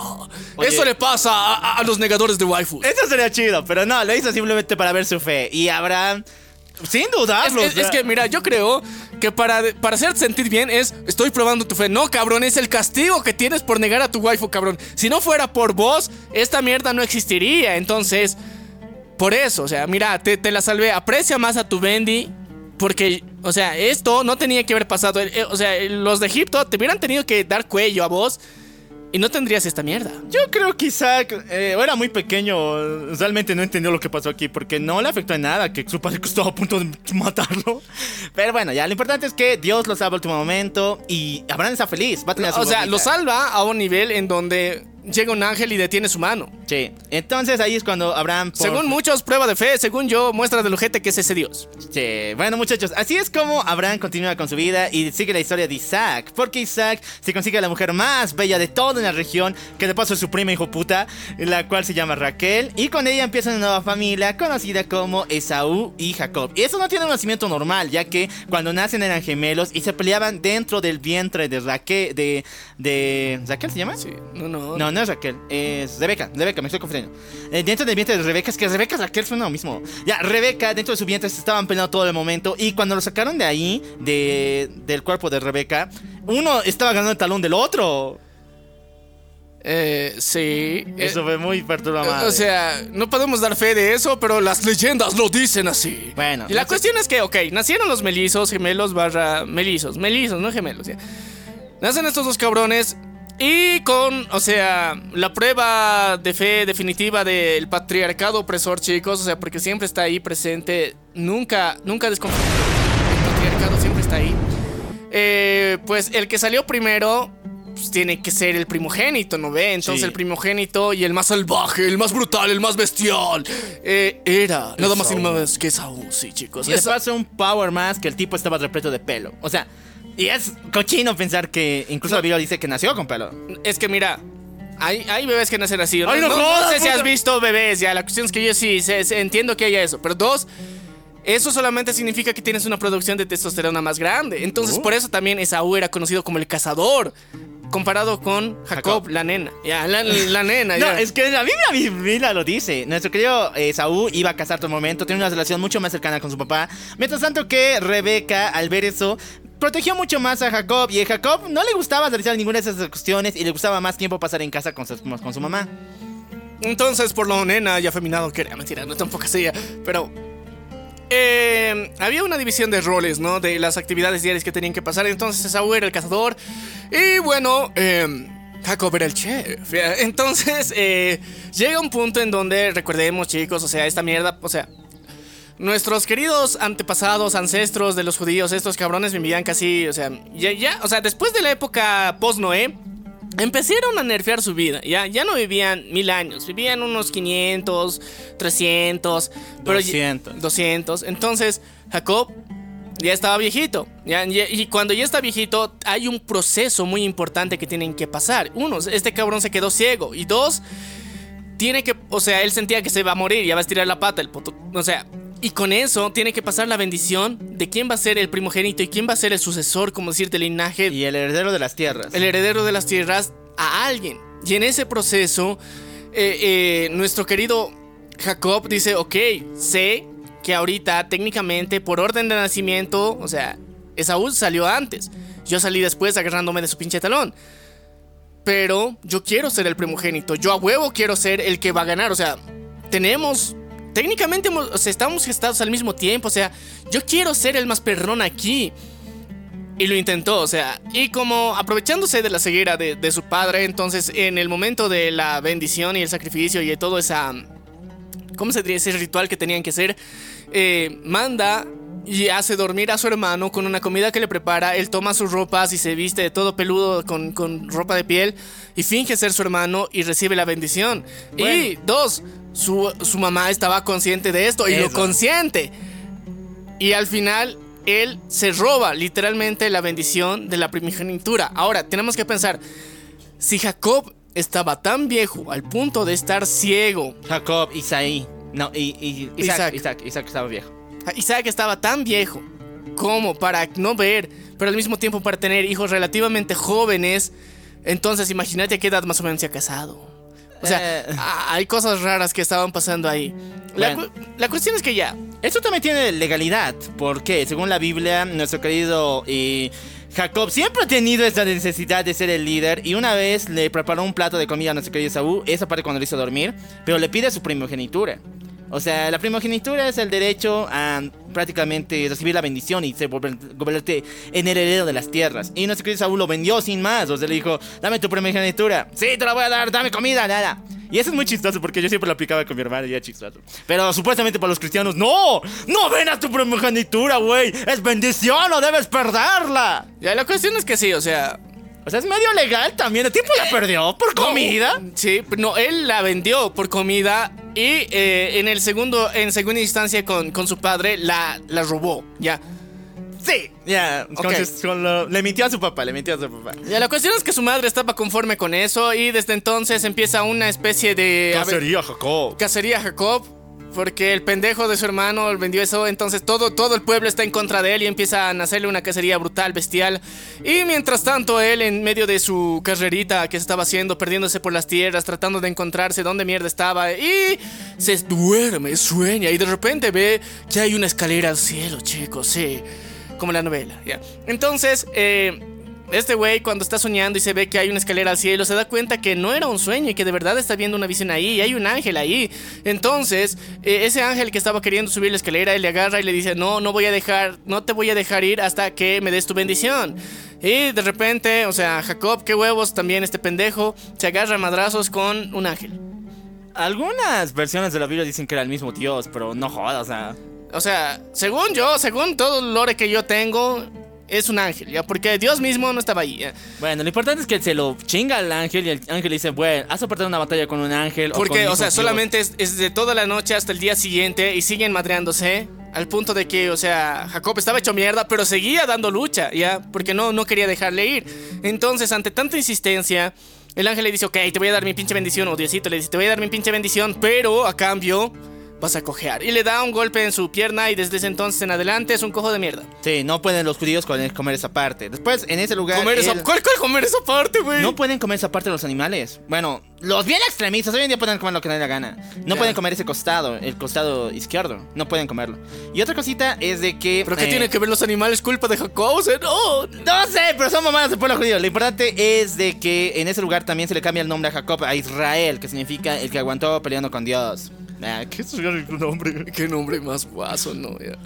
Entonces sí, muchachos, nuestro querido Israel, nuestro Japón, Japoncito se va a la tierra de su tío Natán. Se casa con su prima, hijo puta. Con su prima, pero no contento con eso porque lo engañan al puto. Lo engaña, se casa con su otra prima, con Lea y con Raquel. Y estos putos este puto trabaja por 14 años ahí, se saca a sus dos mujeres, deja. Él quiebra a su tío Natam, al pobrecito. Vuelve a su tierra, se hace las paces con su hermano, con su hermanito. Y empiezan sus 12 hijos. Tiene 12 hijas, muchachos. Sí, tiene 12 hijos y de ahí nacen la, la o sea, el, el- el lore de las 12 tribus de Israel, o sea, y, y recién, o sea, Cada uno más cochino que el anterior. Guácala.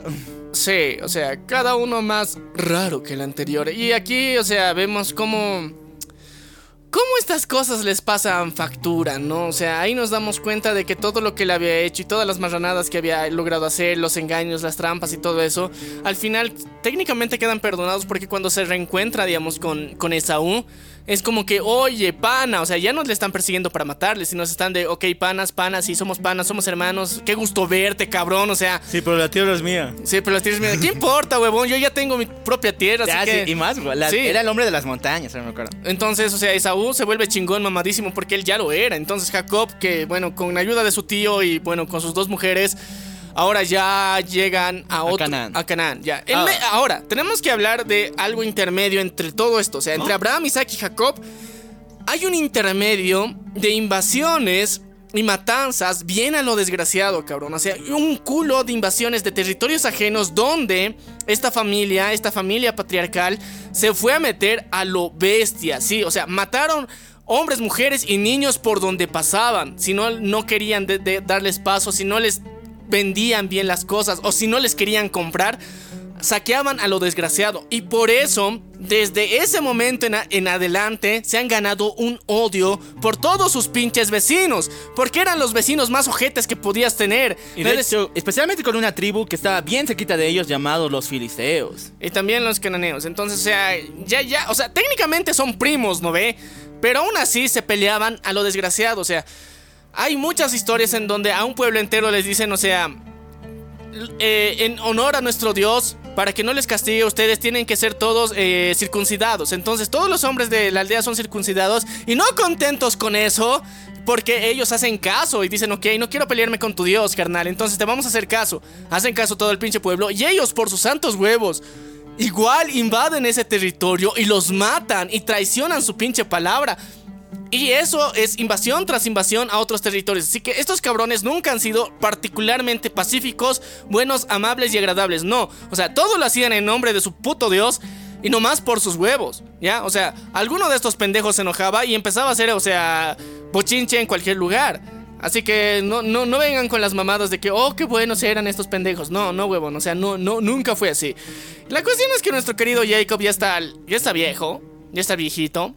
Y entonces ahí es cuando nacen eh, sus dos últimos hijos, ¿ya? Sí, Su- su- los dos últimos hijos porque Raquel no podía tener hijos hasta ese momento. Entonces sus dos hijos y la esposa que más quería era Raquel. Entonces su hijo más querido, primero que sale es José. José. José. Entonces José, El papa. el, el Pepe, el, el Pepe, eh, el soñador le dicen a este huevón porque le metía duro a ciertas cosas. Entonces, eh, José nace con una visión extraocular, bien potente, que en sueños le aparecen cosas que van a pasar.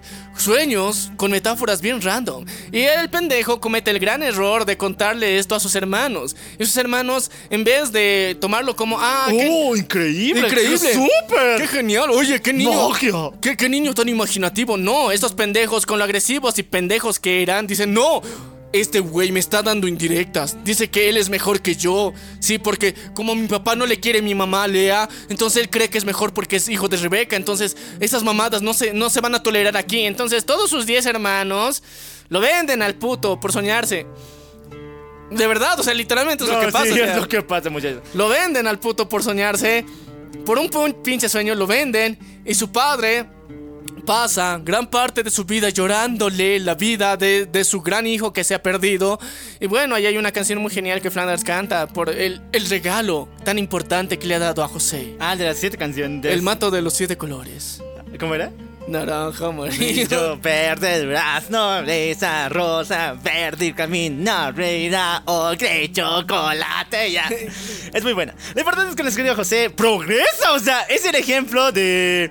De Échale ganas, de el muchacho emprendedor bestia de tiburón, el primero que ha habido, donde ese muchacho empieza a ser un esclavo en Egipto, de forma brutal, humillado, es, eh, es ultrajado, y de hecho la esposa de Potifar quería con él, con su jefardo, lo mandan a la cárcel por eso por más de 10 años, 10 putos años en la cárcel, sale de la cárcel, revela dos sueños de el vinero y también del panadero, al faraón le revela un tercer, un tercer sueño bien profético, y por eso termina siendo gobernador, y al final se cumple Termina siendo el admin en Egipto. el Al final termina teniendo su momento de venganza con sus hermanos. Y todo el mundo dice que José lo hizo como pana, de ver si realmente lo querían, si realmente si eh, ellos se disculparon y por cómo pensaron. Pero yo le veo bien ojete lo que ha hecho él.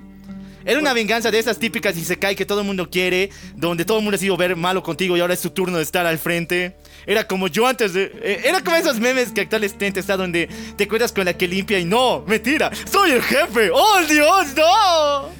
Ya, sí, esa es la versión más, más antigua de ese meme, pero eh, yo creo que, mira, si hubiera querido una venganza de verdad, los hubiera mandado a matar, así de fácil, porque... Era uno de sus planes. O sea, o sea, hubiera sido lo más fácil y más easy de hacer en su momento, ¿no? Pero al final él, o sea, se recupera todo ese honor y tranquilamente vuelve a ver a su padre, le dice, carnal, estoy vivo aquí, o sea, fue culpa de estos pendejos que me vendieron, pero, ok, aclaradas las cosas, todo cool, todo nice, pero no pienso volver a tu pinche pueblo de mierda, yo me voy a quedar en Egipto, papu. Sí. Hace- y nuestro querido José se queda en Egipto con esposa egipcia, con bendis, híbridas, ¿no? O sea, Y de hecho, mestizas. incluso su papá dio nueva, bueno, dos nuevas tribus a lo que sería la, su agrupación como tal, porque se puso la tribu de Neftalí y de Efraín más. O sea, son su, como su tribu. ¿Sus nietos? Ya. Sí, sus nietos. sus nietos. Eh, Pero la cuestión es que ya. Gracias a esto hay las 12 tribus de Israel. La historia de, de José es muy chingona, mamadísima, ultra genial en el sentido de cómo es la digivolución, de el échale ganas del muchacho chambeador y soñador. Hasta el día de hoy. El sueño hebreo, güey. El sueño hebreo, güey, volverte en el de Egipto, ya, la Estas relaciones de amistad entre, bueno, en la tribus, las 12 tribus con Egipto, llevan un establecimiento de relaciones muy armoniosas, donde muchas personas judías, hebreas. hebreas, deciden mudarse a Egipto porque estaba de moda y estaba un reino genial. Era cool, ya. Era Entonces, cool, eh, pero- ahora, pero, pero hay, hay que, hay que aclarar algo muy importante, ya. O sea, durante este proceso, eh, los hebreos y el asentamiento principal que tenían, o sea, se ha ido dividiendo. O sea, recordemos que aquí tenemos los 12 hijos de, de Jacob que representan las 12 tribus de Israel. Cada una de estas tribus se ha ido asentando más. Unas eran más nómadas, otras se quedaron ahí, otras se quedaron en Egipto, otras se mudaron más abajito, más arribita, o sea, en diferentes lugares, ¿ya? Gracias a esto hubo cambios, ¿ya? Entonces, cuando muere José y mueren y, pasan sus bendis, de sus bendis, de sus bendis, llega un punto en donde se dan cuenta de que, ok, o sea, estos hebreos, muchos son unos alterados de mierda que, o sea, cada vez están haciendo bochinche igual en Egipto y se emputan al punto de darse cuenta de que quiénes son, o sea, no es una persona, no son dos, son tres, son un pueblo entero y parte de algunas tribus que se habían quedado en Egipto se dan cuenta de que son los hijos de puta que están mandando toda la mierda. Los egipcios se emputan y les deciden esclavizar. O sea, a tal punto eran de emputantes que los esclavizan porque al principio tenían tratos de negocio comercial. Sí. Normal, tranquilo, todo bien. Pero estos cabrones les tocaron tanto los huevos al punto que decidieron mejor te esclavizo, cabrón. Entonces esclavizaron a gran parte de esta población que vivía ahí, pero había mucha alrededor, la cual no fue esclavizada nunca. ¿Ya? O sea, eso hay que aclarar muy bien, porque no todos los hebreos fueron esclavizados, no, unos cuantos que eran los más tocahuevos que había en la zona, ¿ya? Entonces, dentro de este mismo de esta misma idea, o sea, nace la historia de uno de los protas más importantes de toda esta historia, de todos los isekais que hayan existido, chicos. Llega la historia de Moisés. Entonces, muchachos, nuestro querido Moisés tiene un levantamiento profético porque se señalaba que los judíos, bueno, los hebreos pedían sí o sí a un libertador, una persona que los saque del mal, que estaban viviendo 500 años en el pinche Egipto como esclavos. Entonces, un día nace nuestro querido Moisés, pero en el peor momento posible, cuando el faraón, después de ver que los hebreos se multiplicaban como la peste, cada momento había como 100 o como 1000 naciendo, entonces ordena que todos los primogénitos sean eliminados para eliminar a una generación completa. Y así lo hace, y justamente en esos días nace Moisés, por lo cual su querida mamá lo pone en una canastita directamente al río Nilo, esperando que de alguna forma Dios cuide a su querida Bendy. El río Nilo, un pinche río gobernado por eh, cocodrilos, por anguilas, diferentes otros monstruos, deben de por salvación, por destino, sobrevive nuestro querido Moisés Y llega directamente- al palacio real. No, directamente cerca de la princesa, o sea, ni Cerca siquiera de llega al palacio. Entonces, la princesa ve que está pasando una canasta y dice, oye, mira, qué raro, ¿qué tendrá esa canasta? Manda a sus esclavos a que la salven, porque esa pendeja no lo iba a hacer sola, ¿no? Entonces manda a sus esclavos que lo traigan, se da cuenta que es un bebé, es una Bendy. Y dice, oh por Dios, esta es mi oportunidad de ser madre, porque mágicamente, supuestamente no podía, ¿ya? Entonces... Desde ese momento en adelante, o sea, la princesa tiene a una Bendy llamada, no me acuerdo qué mierda le dicen ese carnal antes de llamarse Moisés, pero Eh, ya. yo tampoco.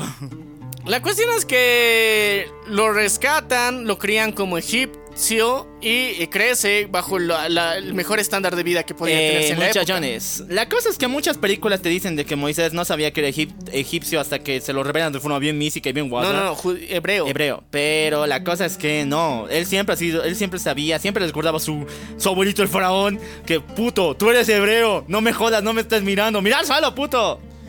Eh, sí, o sea, yo creo que le recordaban muchas veces porque era una forma de bajonearle también, pero también tenemos que entender que cuando se muere su abuelo ya nadie le recriminaba de eso. Ya Eso sí. es algo que ya no se, se empieza a hablar. Entonces cuando se muere su abuelo ah, llega la segunda versión en donde ya es como que más aceptado y él crece tranquilo.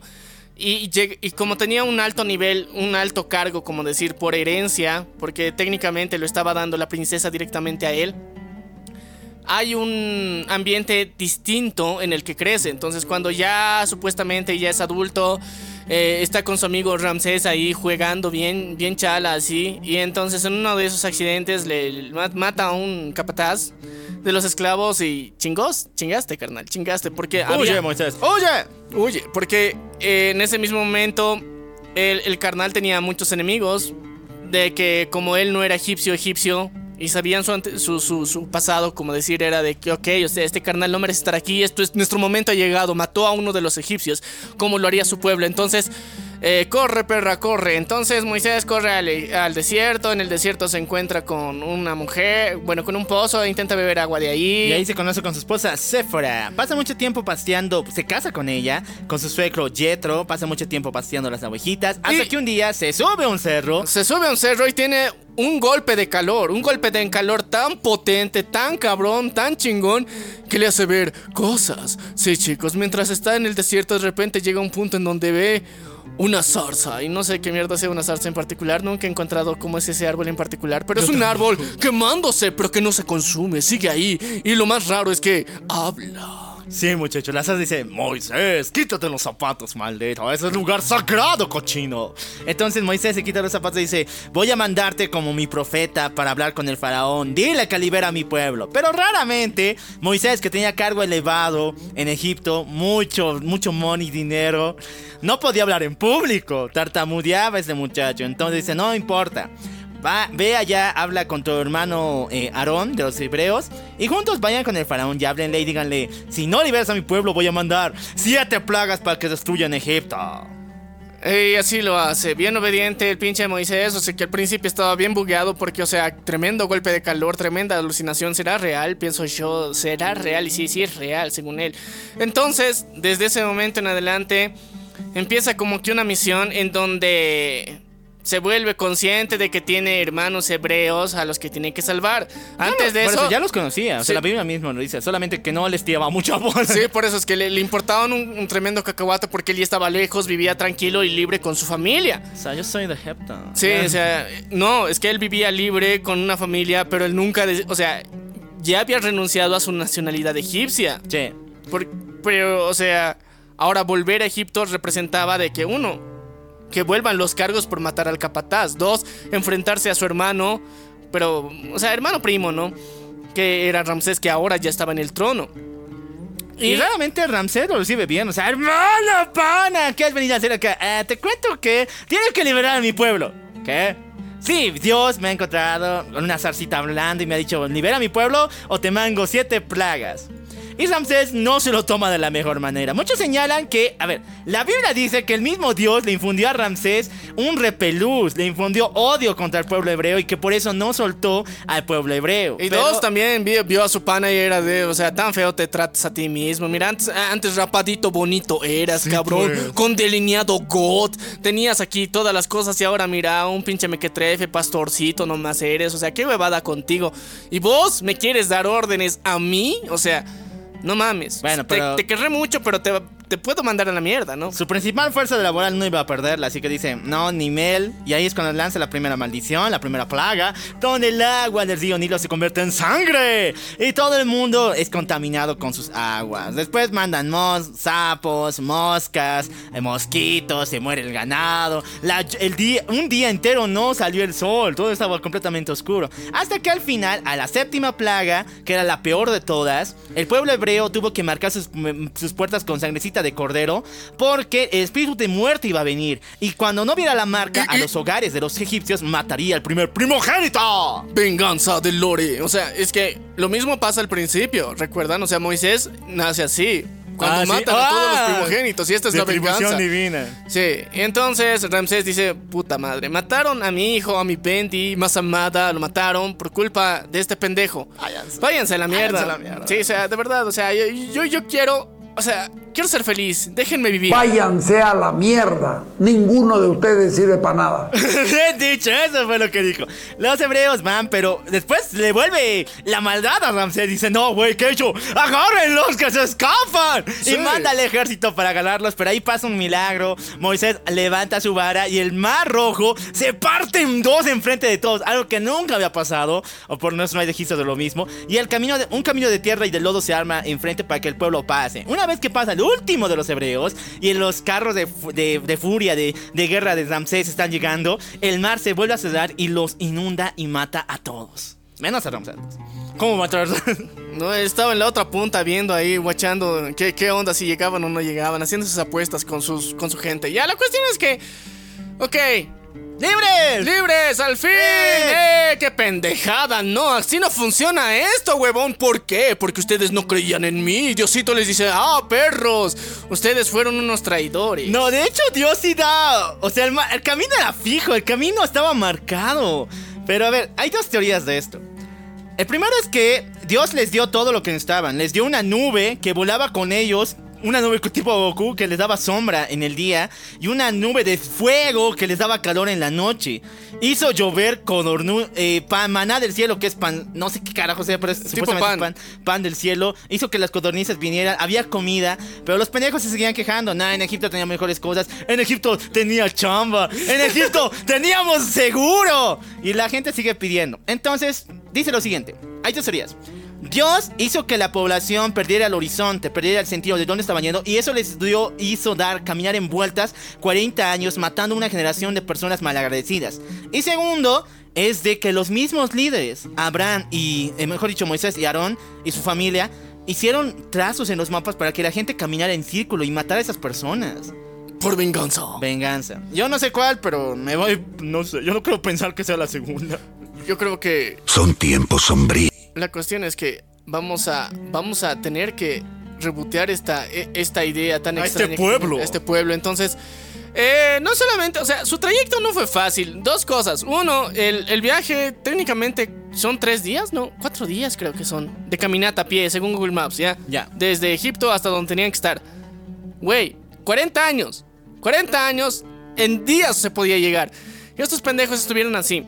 Durante ese periodo de tiempo hubieron varios milagros que el tío Abraham pudo hacer. Entre ellos, o sea, a los malagradecidos picarles con serpientes que Diosito con su gran bendición les dio y luego curarlas con una serpiente de... De madera. de ma- no, de oro. Ah, era de oro, sí. Entonces, um, bueno, brillante, dorada. Una serpiente dorada que, le- que los curaba si la mirabas.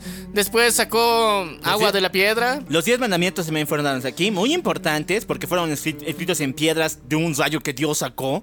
Y de Es que- paso, A ver, a ver, a ver, lo, lo de los 10 mandamientos tenemos que entender que no sabemos cómo mierda se han escrito. O sea, no hay algo en particular que te diga que Dios los escribió con su rollo. No, no sabemos. Simplemente, un día Moisés estaba bien tranqui con el pueblo y dijo, ok, mira, subió a la montaña. Subió a la montaña. El monte Sinaí. el monte Sinaí, se subió hasta arriba y dijo, "Mm, Diosito me dice que me vaya aquí unos días, meses, semanas, no sabemos cuánto tiempo. La cuestión es que se fue ahí.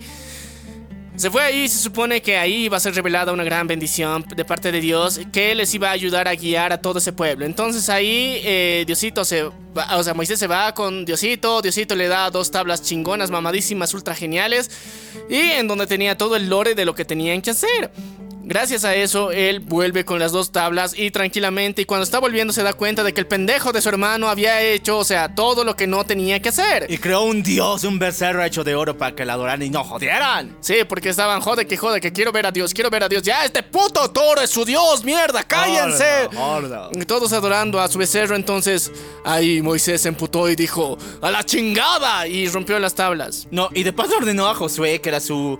O sea, Josué es el sicario, sicario. O sea, este es el, el, el Pablo Escobar de los tiempos de Moisés.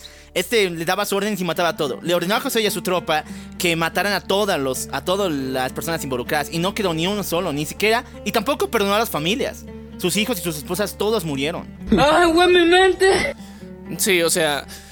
A ver, recordemos, recordemos otra vez que estos pinches hebreos nunca han sido santos de la devoción de nadie. Desde el principio eran los vecinos más emputantes que podían tener en la zona. O sea, no eran de los más pacíficos. Y si bien podemos reconocer que hay otros pueblos guerreros alrededor durante esa época, estos cabrones se buscaban la bronca solitos. O sea, no era que alguien les venía a provocar en particular. No, ellos por sus santos huevos y porque Dios está de mi lado.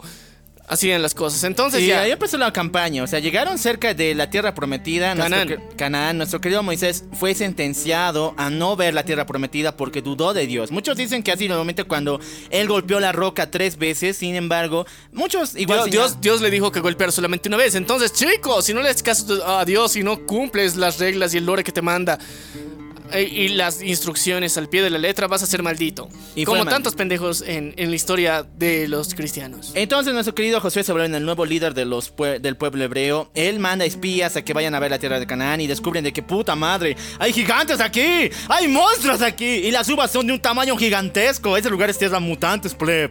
Entonces nuestro querido Josué manda a matar a todos esos pueblos. Hay guerra, guerra, guerra. Y estos médicos hebreos llegaron como intrusos, como invasores y erradicaron a todos, a los cananeos, a los medianitas, a los y filisteos, a todos tenían como a sus perras. Sí, chicos, con un poder muy chingón, con el poder de la levitación por parte de trompetas. Sin trompetas embargo, malditas con las que un- rompieron. Había un pueblo que, a diferencia de todos los demás, creó una ciudad entera llamada los de, el pueblo de Jericó.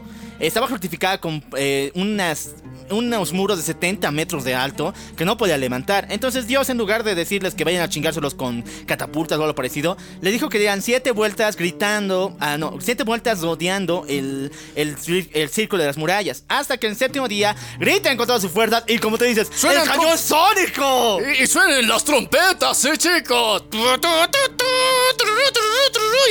Y los muros cayeron de repente y Sí. chingaron, mataron a todos ahí, menos a una prostituta que les había ayudado, Rap, que eh, se unió al pueblo hebreo. Sexo. el poder del sexo. Ya, la cuestión es que en ese momento, cuando nos damos cuenta de que. A ver.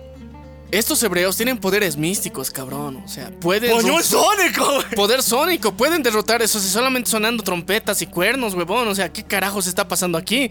Había muchas razones para que los demás tengan miedo. O sea, unos cabrones así, estando, o sea, de la nada aparecen, matan, violan, destruyen todo, asesinan. Y de repente, cuando están a punto de chingárselos a ellos, sacan unos cuernos mágicos, unas trompetas mágicas y chingan un muro de 7, o sea, de 70 metros, cabrón, así de la nada.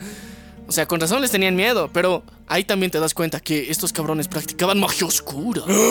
¡Oh, por Dios, qué miedo estos juidos! Bueno, nuestro querido Josué no, no se convirtió jamás en rey de Israel, porque por aquellos momentos eh, ya es- estos israelitas, no sé qué pe... Bueno, ya son israelitas, ya no son hebreos. Los israelitas que llegaron aquí no eran muy pacíficos y además la tierra que estaban estaba en completa disputa con todos los pueblos, así que por lo cual no era hora de poner un gobierno, porque no habían conquistado todavía a sus alrededores y cada momento eran invadidos. Por lo cual Josué cuando murió dejó a cargo a los jueces, los cuales eran personas que estaban a cargo de cada denuncia y situación legal con algún pleito, alguna pelea Y que era- pasa en el mismo pueblo. Ya eran como, como los líderes, digamos, de cada lugar, digamos. Y otra vez aquí, o sea, cuando llegan otra vez a Canaán, otra vez se vuelven a dividir en los descendientes de cada tribu, ¿ya? Eso hijo puta también, ¿no? O sea, Sí. combatimos juntos pero nos volamos por pinche tribu. Ya, es que, por- es que nuestro antepasado está el pendejo, ya. La cuestión es que los jueces eran el que decían... ¡Aquí está! El que te domina. Y gracias a ellos entonces empiezan a haber diferentes lugares, asentamientos humanos que hay alrededor de este lugar y pasan varias generaciones en donde solamente la principal figura de autoridad de todo el pueblo israelita eran simplemente los jueces. Sí, muchachos. Y, también se levantan los profetas, personas que tienen contacto con nuestro Señor, bueno, Pero vamos- con Jesús, con Dios. Con Dios. Tienen contacto con Dios y que escuchan su voz. Ya, entonces en este proceso de, de los jueces tenemos algunos muy chingones que vamos a hacer eh, honor de contarles. Porque hay un chingo, ¿no? Hay un chingo, son, son un montón, pero uno de los más relevantes es uno de los de, de- de los más eh, Cochinotes. mm, de los más cochinotes profanos y más eh, ricolinos que ha habido en su historia y al mismo tiempo mamadísimo, hijos de su puta madre. Hablamos del gran Sansón. Muchachos, Sansón viene de, bueno, como siempre, de una mujer que no podía tener hijos, que le dice, Dios, dame hijos. Y cuando le dio hijos, Dios le dijo con una señal divina que nunca le cortase el cabello. Entonces nuestro querido Sansón, por ese cabello, tenía una especie de condición mágica y tenía super fuerza. Tanto así que cuando eh, creció y se convirtió en juez, pudo matar un ejército de filisteos con una pinche quijada de burro. Una pinche quijada de burro y con eso se chingó. Sin embargo, este maldito tenía predilección por mujeres. Le encantaba la Pero no las de su tierra. no de la su tierra. Entonces conoce a una mujer filistea llamada eh, Dalila. Esta maldita se casa con él y Pero le engaña de manera brutal. Pero otra vez, chicos, todo fue culpa de una mujer. Y en la película de los 70 lo plantea bien guaso. Entonces le quiere engañar, quiere saber cuál es el secreto de su fuerza, hasta que al final, después de tres pruebas bien estúpidas, les vela que es su cabello, manda a la tropa de filisteos, lo calvician y Sí, después... los rapan, los rapan. Lo rapan, le quitan su fuerza, lo amarran a un, a un templo con dos eh, No, no, no, no, o sea, pilares. no. No solamente eso, o sea. A ver, e- el orden es así, digamos. Él está chingón, mamadísimo, se chinga a los filisteos con una quijada de burro, mata a un león también con sus pinches manos, o sea, todo mamadísimo el güey, o sea, está, está cabrón. El pedo es de que se enamora más de una vez, porque primero se casa igual con una filistea, la pendeja muere, después en una segunda oportunidad otra vez se enamora y esta vez de Dalila, la cual era una espía filistea que quería eh, ayudar a destruir a los israelitas en ese momento y chingarse a Sansón. Cuando y él le confiesa su secreto, le cortan el cabello, lo rapan y lo tienen como su perra. No inmediatamente, sino durante años. Y no solamente contentos con raparlo, lo vuelven ciego. Y Ah, lo sí. tienen ahí como su perra durante un tiempo. Pero él pide ayuda divina y le dice, Diosito, dame fuerzas Por para... lo menos déjame destruir estos pilares para matar a tus enemigos. Y ahí es cuando revuelve la superfuerza, destruye los pilares y el templo cae por encima de todos, matando tanto a Sansón como a los enemigos, los filisteos. Sí, y bueno, entonces lo, lo- lo importante es aquí... No necesitas lógica cuando tienes familia. Ahora, y él por descender a, defender a su familia y a su pueblo, pues hizo todo eso. Eh, sí, pero como ven, no todas las personas buenas eran jueces. o sea, esto principalmente tiene que ver con una, una posición casi real, porque después hay familias principales. O sea, tú desciendes de alguien muy importante, por lo menos de los descendientes principales de, de José, de Dani y todas sus las 12 tribus, puede ser un juez. ¡Hay nepotismo aquí! Hay mucho nepotismo, chicos, pero eh, continuemos con otra de las historias igual chingonas de uno de los jueces. Bueno, vamos a pasar a la historia de uno de los igual tocatrompetas 3000 que es que es Gedeón, ¿no? Gedeón, ya. Él, él toca tru- trompetas 3000, chicos. O sea, otra vez, estrategias de guerra estilo Sun Tzu, o sea, del arte de la guerra recién sacaditos directamente aplicados en el pueblo eh, israelita. Gedeón, eh, que eh, parte del pueblo en donde él estaba, o sea, parte de Israel en donde él estaba, porque no es todo, solamente en la parte donde él era juez, había sido vilmente sometido y estaba siendo atacado continuamente. Entonces estaba viendo un asentamiento muy cercano de filisteos igual que le estaban queriendo chingar. Entonces él, con la, con la prole de la rebeldía que él había generado y armado una vez que se había convertido juez, arma una estrategia bien vergas de sonar trompetas como si fueran, o sea, con un estruendo gigantesco al mismo tiempo rodeando el lugar y unos cuantos soldaditos y de repente eh, esconder en vasijas de... De- en- en- de barro, Sí, de, de barro. sus espadas y de repente sacan de ahí sacaron torchas y espadas con las que hicieron una estrategia psicológica de guerra en donde hicieron mierda a sus enemigos porque pensaron que eran cientos, ellos se despertaron, se confundieron, se mataron entre ellos y al mismo tiempo ellos llegaron y se chingaron igual con las espadas que quedaban a los sobrevivientes. Qué guaso. Muy chingón, muy arte de la guerra, muy Sun Tzu, el Gedeón, el, el Trompetas 3000, pero... Pero no todo fue así, chicos. O sea, Diosito de alguna u otra forma saca lo mejor de nosotros en este tipo de situaciones y lo peor de la tierra se puede transformar en algo God, según la Biblia. No es mi opinión, ya. Y ahí aparece la historia de Débora, la que devora. Sí, muchachos. Débora es la única de las jueces mujer como tal. Y Que, de que- hecho, que- que está dentro de la historia, porque Sí. según la, la- la teología judía oficial hay más. Hay más juezas, pues. Pero lo importante es que nuestra querida Débora, es, bueno, eh, tiene un papel muy importante.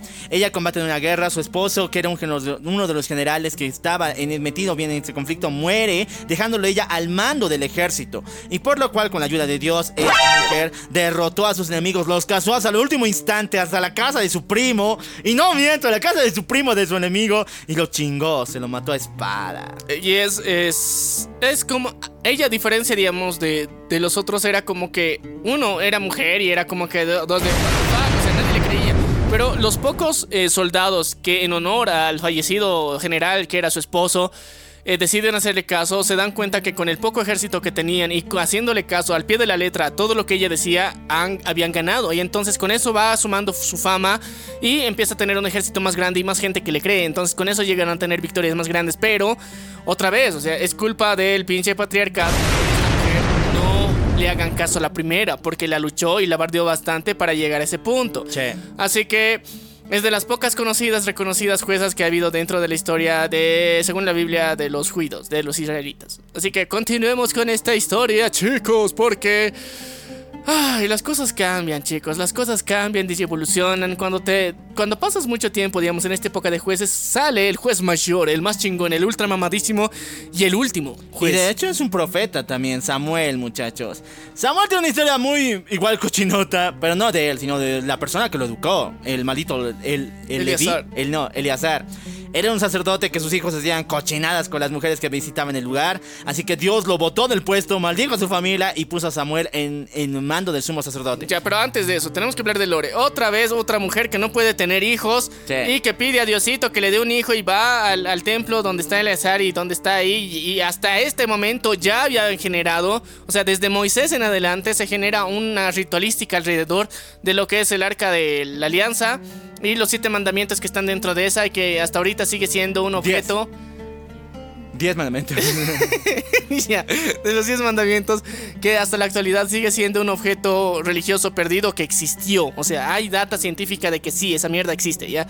Ahora no sabemos dónde está, probablemente en algunos años salga, sí, lo sabemos, está profetizado según la Biblia para que esa mierda salga. Va a ser interesante cuando suceda. La cuestión es de que, ok, Llegamos al punto en donde esta mujer que no podía tener hijos va al templo, llora sus pérdidas y de, alguna forma con el, el juez que estaba en ese lugar le dice sus, tristezas. Ella piensa que está tomada, pero en realidad simplemente está triste. Y ella hace una promesa en el templo y dice de que ah, si tengo un hijo voy a dejar que te sirva a ti, Diosito. Entonces eh, la mujer mágicamente se embaraza. Nunca dicen quién es el padre, pero suponemos que hubo un padre, ¿no? O sea... La cuestión es que se embaraza, tiene una Bendy, esa Bendy se llama Samuel, y esa Bendy desde cuando ya es pequeño, desde que ya tiene conciencia y puede hablar y caminar, ella- su madre lo lleva al templo continuamente al punto de que se queda ahí y se vuelve como un monaguillo. Ya, lo importante es que después viene la historia que he dicho.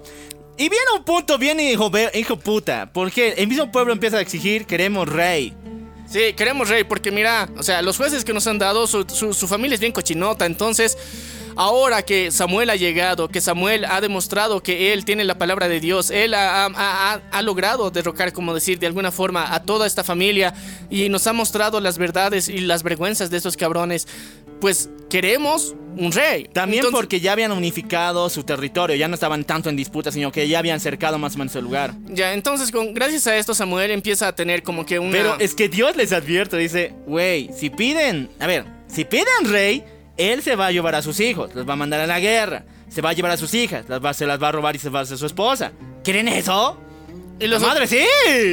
Y es bien chistoso porque hasta ese momento podías darte cuenta de que, digamos, el pueblo israelita hasta cierto punto con sus líderes que tenían, o sea, no eran tan déspotas, ¿no? O sea, locales, eran como que, ok, o sea, tú tranqui, vamos a pelear la guerrita, pero no estaban tan unidos, pero como veían de chismosos a los vecinos, decían, esos güeyes tienen rey, son mejor que nosotros, o sea, son más dominados, son mejor que nosotros, y pendejadas de gente estúpida que no les sabía, obviamente de la época, ¿no? O sea... Ay, babosa, me asustas. Pero lo creo que. Lo que creo que es. O sea, tu advertencia, Diosito les dijo.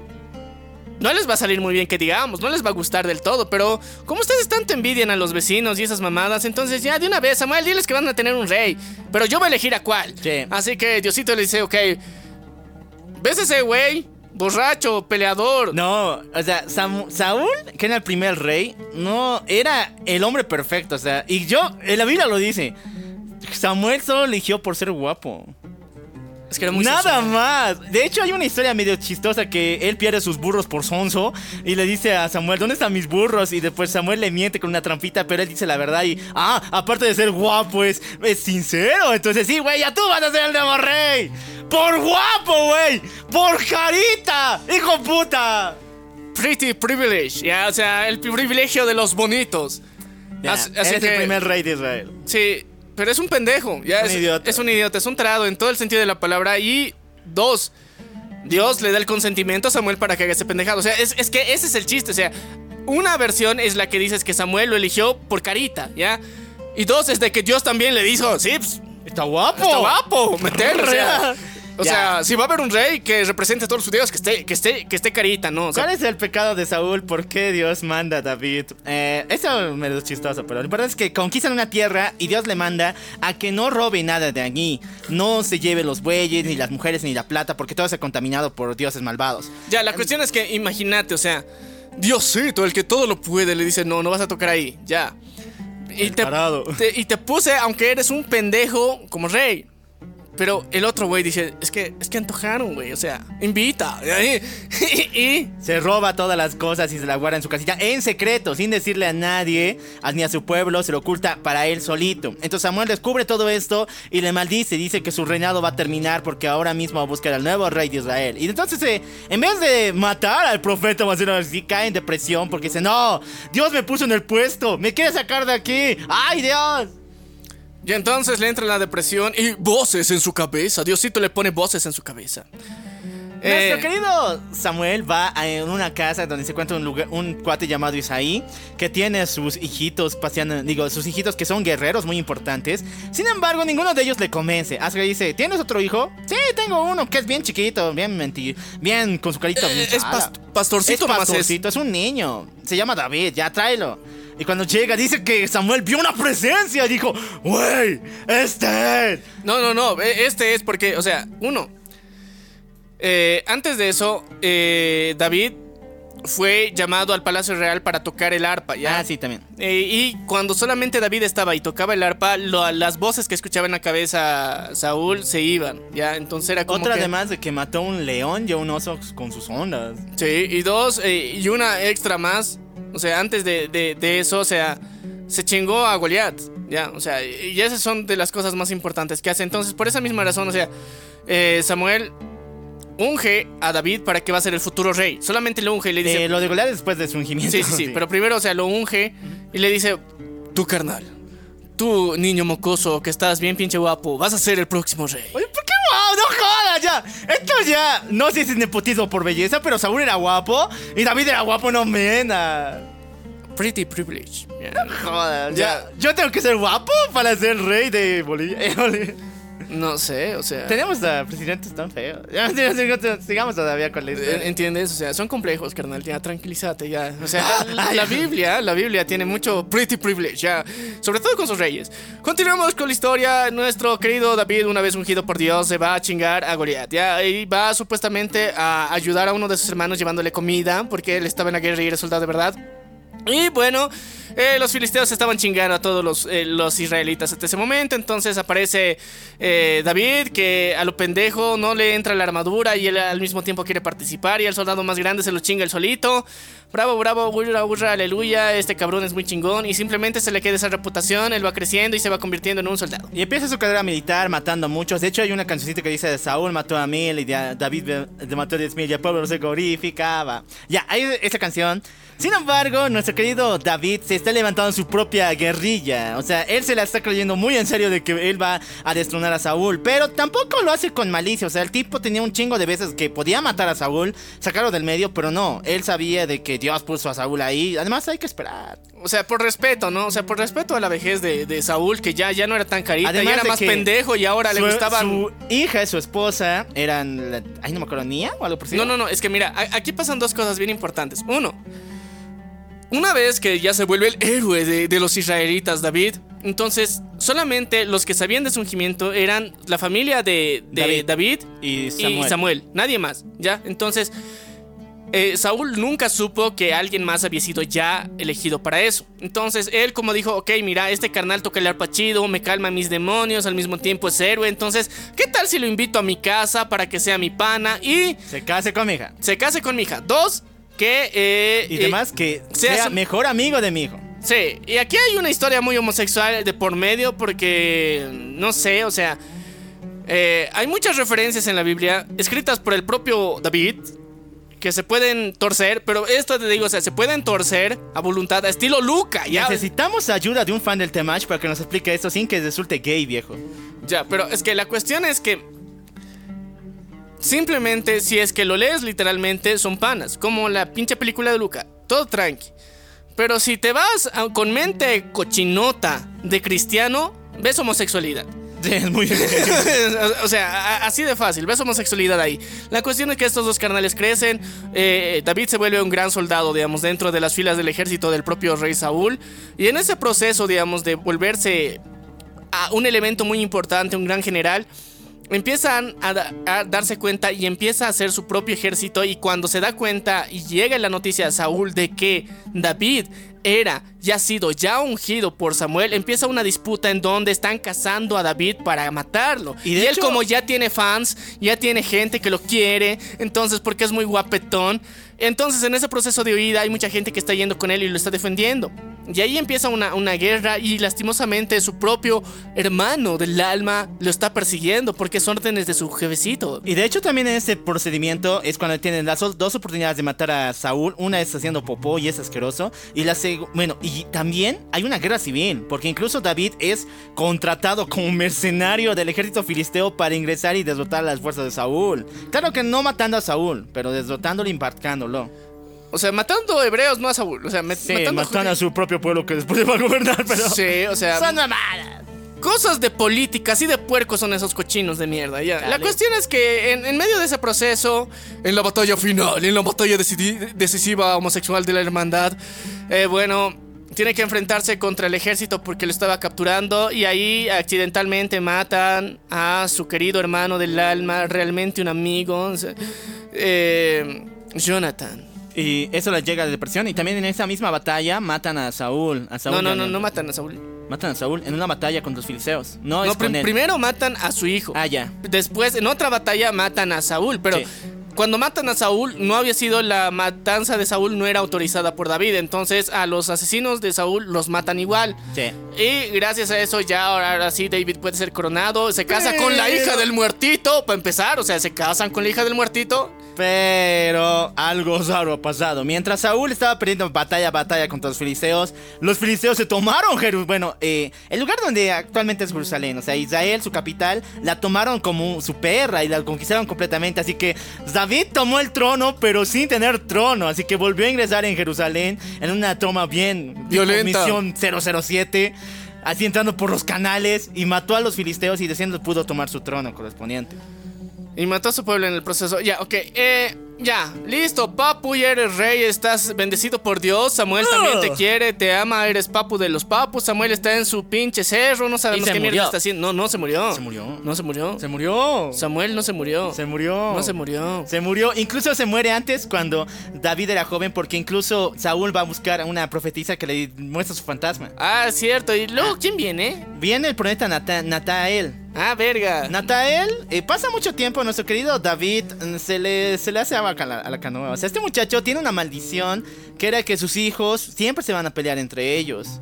Bueno, no, eso pasa después, perdón, perdón dicho. Ya, Eh, un mira. día eh, ve a una mujer bañándose. Qué rico. Y él es boyerista. Le prende. o sea, Ah. Entonces- él es bisexual. Quiere estar con esta mujer, cueste lo que cueste, pero esta mujer está casada con uno de sus generales. Así que David le hace un millón de pruebas para decirle, vete, al, vete a tu casa, vete con otra, porque él quería ocultar que se había acostado con esa mujer y quería ocultarlo en secreto. Excitante. Pero su general, que era completamente... No le sabía estas mañas y pensaba de que arriba el ejército... Yo soy fiel al rey, sí, él es mi patrón, mi papi. Yo voy a coger cuando él me diga. Entonces no quería estar con su mujer y ocultar el, el secretito, porque la mujer creo que estaba embarazada. Un tremendo. La cosa es que al final lo manda a un campo de batalla y lo matan. O sea, lo manda al frente de la batalla para que lo maten primero. O sea, estrategias vergas, ¿no?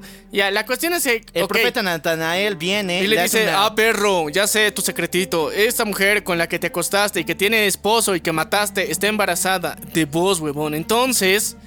a Entonces. partir de ahora, todos sus hijos se van a matar entre ellos. Sí. Y esto no le gusta. Y de paso le... O sea, todos sus hijos se van a matar entre ellos. Ah, ¿qué más? O sea, es la vida, ¿no? Así es la vida. Y tú ya no vas a construir el templo de Dios. ¡No! Y ahí se rasga Todo menos eso. Sí, ese rato, o sea, se- a- a- ve a Natalia y dice, ¡Cállate! ¡Hija de tu puta madre! Todos sus hijos se van a matar. Sangre por todas partes, vísceras. Ah, así es la vida. Pues qué más. sí, Pero no vas a construir el templo. ¡No, mátame, güey! ¿Me quieres matar?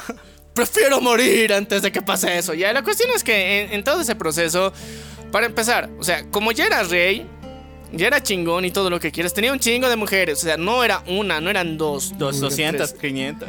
Y la cuestión es que a todos las mantenía porque pues, era el rey, era el mandilo, era el chingón. Ahorita ya. los israelitas están en el tope. O sea, su producto interno eh, bruto está guaso. Ya, la cuestión es que este carnal va chido, va chingón, tiene un chingo de hijos y el pedo es de que le pasan cosas turbias también por culpa de todo esto, según Dios, porque o sea, le castigó y hizo que uno, uno de sus hijos intentara violar a una de sus hermanas y en el proceso también le quiso hacer golpe de estado. Y en el proceso de hacerle golpe de estado, o sea, Absalón. Absalón, oye, como, como la saga perdida de Dragon Ball. ya. Oye, sí, Abs- Oye, güey. La cuestión es que Tenía el cabello largo. tenía el cabello largo, eh, como, como la transformación 10.000 de Goku. ¡Oh! Todo jaja, güey. Todo encaja ya. Bueno, huyendo de su papá porque quería hacer el golpe de estado, su cabello se enrosca en una, en una rama y termina ahorcado por él mismo. Sí, entonces eh, se automuere así. Los otros hijos igual se están puteando, se están punteando entre ellos. Intentan hacerle golpe de estado una y otra vez. Y hasta que al último, el único hijo que sobrevive de esta mierda es. nuestro- Salomón. Salomón. El. ¿Cómo se diría? El rey más sabio, supuestamente. Y el Por algo 40 dice vergas 3000, ya. Porque. eh, eh, Sí. o sea, es, es el güey Que más acogido. que en la más ha Biblia. cogido en la, En la Biblia. Biblia. Sí. Tenía un chingo. O sea, si, si David había cogido mucho, este huevón se, se pasó de verga. ya. Bueno, pero es contrario a lo que se dice, porque la imagen de Salomón que tenemos, eh, bueno, en la versión cuadrada de la Biblia, es que cuando niño le ha pedido a Dios sabiduría por encima de todo, o sea, podía pedir lo que sea, dinero, fama, mujeres, pero no, se le pidió sabiduría. Entonces este tipo tuvo decisiones bien salomónicas, por ejemplo, la división del bebé, la división de los panes, de los carneros y todas esas mamadas, pero tenía un secretito, el cual era que le encantaban las mujeres, y mejor las mujeres no solamente de su tribu, de su ciudad, sino también de otros lugares, permitiendo que estas mujeres trajeran a sus dioses, a sus familias y permitiéndoles adorarles a los mismos. Marrano. Mientras sigan cogiendo, pues. Eh, Ya. Y de hecho casi se liga a la reina de Saba. Güey, No. casi. ¿Cuál, no, ¿cuál casi? Se ligó a la reina Ah, de se Saba. ligó a la reina de Saba. Se la cogió y la mandó para su pueblo. Hijo de puta, sí. Ya, la pero- reina de Saba, puta.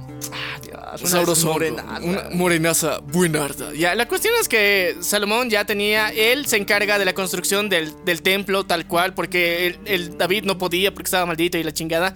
Entonces, él sí se encarga, construye el templo, se vuelve un rey ultra chingón, cabroncísimo ahí, tiene un chingo de mujeres, un chingo de varo y además toma buenas decisiones hasta cierto punto. Y luego la sabiduría se va a la mierda cuando empieza a tener mucha tentación de lujuria y todo eso. Llega la reina de Saba entre eh, una de esas de esos aportes que él hace y al mismo tiempo estaba en un peligro de guerra en ese momento. Entonces él sabía el peligro de la invasión y esto es un secretito entre tú y yo y entre todos los panas que le hemos leído a esta madre. Se dice que cuando visita a la reina de Saba, se queda un tiempito, hacen el, el Frutiloops ahí, todo ¡Hijo muy rico. puta! Sí, todo, todo muy rico. Él sabía que estaba cerca una invasión. Entonces, cuando le manda a su a su corte de la reina de Saba de regreso a su país, envía en secreto el arca de la alianza. Ahí, ya. ¡No! ¡Jodas! Entonces, desde ese entonces hasta la actualidad, hay registros que el pueblo de Saba y su evolución dentro de África dicen, o sea, aseguran, te juran por esta, que ellos lo tienen, ¿ya? Y que hay gente que sabe dónde está y que hay como que hay muchas versiones en dónde está en particular. Ellos no te van a decir en cuál está, pero hay más de un templo en donde se dice que está guardado por ahícitos, ¿ya? Y que en esa excursión que hizo la reina de Saba, uno no solamente trajo la religión eh, abrámica a, esa, a ese territorio, sino también se trajo el arca. Entonces, con eso, bendición, maldición y todo lo que conlleva tener esos pinches desmandamientos y ese cofrecito de orito. ¿ya? Entonces, Eh, sí, porque en caso de algunos, los fieles, por ejemplo, creo que había un tal Arias, Arián, por decirlo, que vivió el arca en su casa 17 días y dio bendición total. Y otro tarado y su esposa que robaron el arca y los mató cuando los tocaron. o sea, es, es un arma de doble filo esa cosa. Ya, la cuestión es que Es como la nube voladora de Goku. depende de quién la use, ya. O sea, vale pito es, eh, o es muy Es muy pegriloso, muy pegriloso. No, puede ser muy genial. Entonces, la cuestión es que aquí está Salomón, el satánico más grande del mundo, porque eso es, eso es otra de las cosas más raras que tiene esta historia. O sea, ves a Salomón y dices, puta, el mil putas, ¿no? O sea, qué cabrón este men. Tuvo un chingo de mujeres, qué genial. Y al mismo tiempo eh, tiene sabiduría infernal. ¿Qué? ¿Infernal? ¿Cómo infernal? No, le pidió a Dios. No, hay una historia secretita por ahí que se dice, según gente ocultista y sabedores de cosas oscuras, ya, que eh, Salomón la sabiduría no se la pidió a Dios, se la pidió a otro ser. ¿Ya? En- sí, entonces esta sabiduría le permitió reinar, construir el templo, que al final de alguna forma era el deseo de su padre, pero él dentro de eso ocultó cosas de conocimiento oculto. Y dentro de eso también tuvo el poder bajo su manto a demonios. Porque si bien el ejército de, de David era grande, chingón, mamadísimo y todo el pueblo lo quería, a Salomón no. A Salomón había el pueblo muy dividido entre sus diferentes hermanos y él cómo unificó todo eso, cómo logró hacer las conquistas que él realizó. Se dice que él hizo un pacto, bueno, no un pacto, sino él tenía el conocimiento para invocar demonios a tal nivel que tenía un millar bajo su control, el cual utilizaba de vez en cuando en sus batallas. Y por eso también eso permitió que y esa búsqueda de conocimiento hizo que trajera a mujeres de otros lugares para que le enseñen cosas, porque no, no traía a una mujer bonita, simplemente traía sacerdotisas.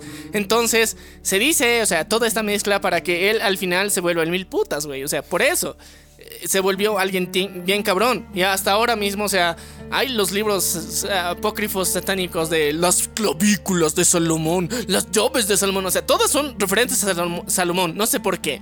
Buscan profanar su buen nombre, no lo sé, él ya lo profanó por sí mismo.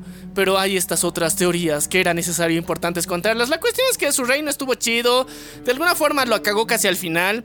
Luego vino otra, otra, otros, otros reyes, ¿ya? Pero en ese proceso de que llegaron otros reyes que no necesariamente eran de la línea sanguínea directamente de David, ya ahí se rompe la, línea de sangre y llegan la división de los reinos entre el norte y el sur y con esta división llega el apogeo de Babilonia como, como reino.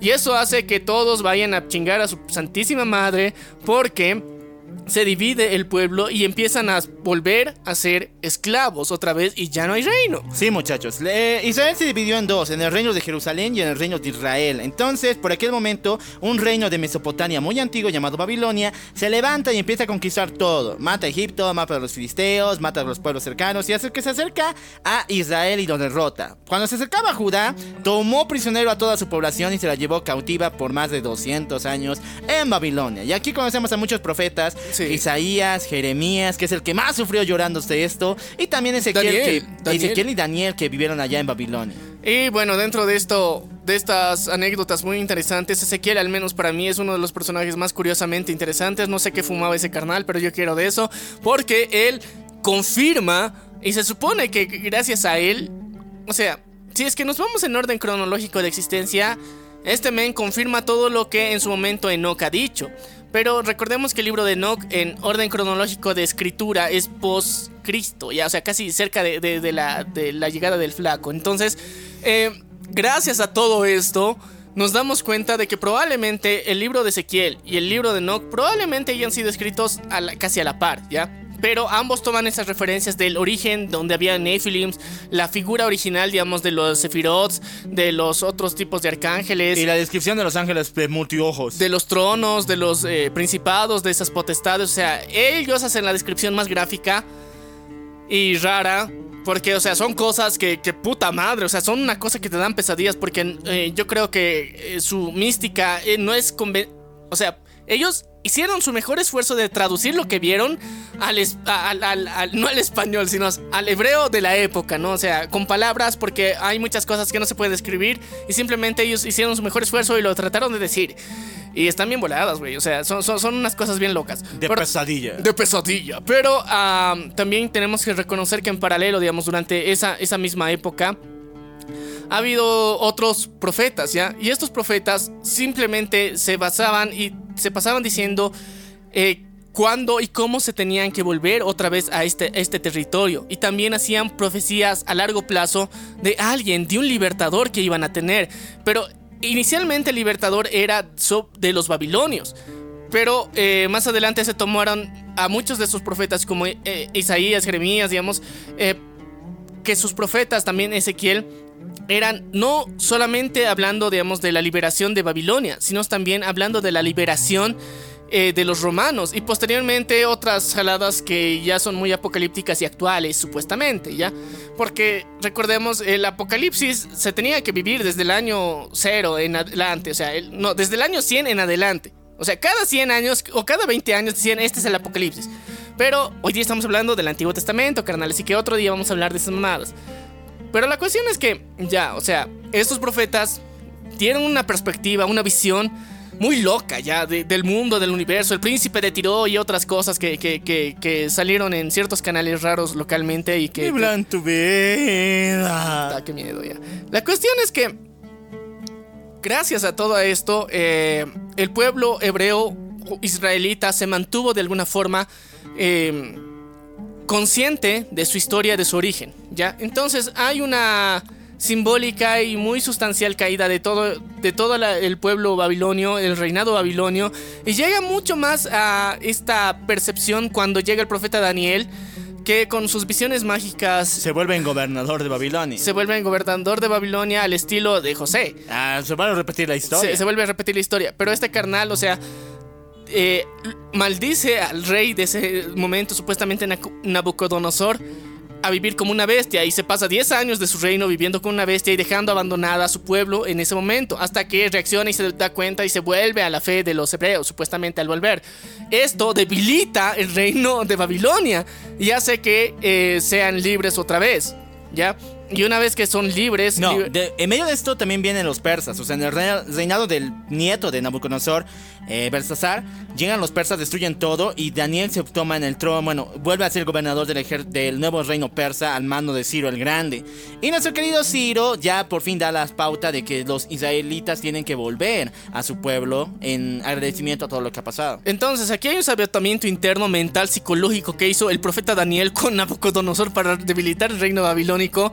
Y, o sea, son hacks muy vergas, ¿no? Porque, o sea, eh, tenemos que reconocer que eh, este tiempo, digamos, que han sido cautivos todo el pueblo hebreo, había mucho dolor y sufrimiento de no pertenecer a una tierra y era volver al mismo éxodo con las historias que se contaban de sus antecesores, digamos, eh, esta vez con los egipcios en su momento y ahora con los babilonios, pero seguidamente, o sea, la maldición cayó otra vez, o sea, no solamente con los babilonios, sino con los persas.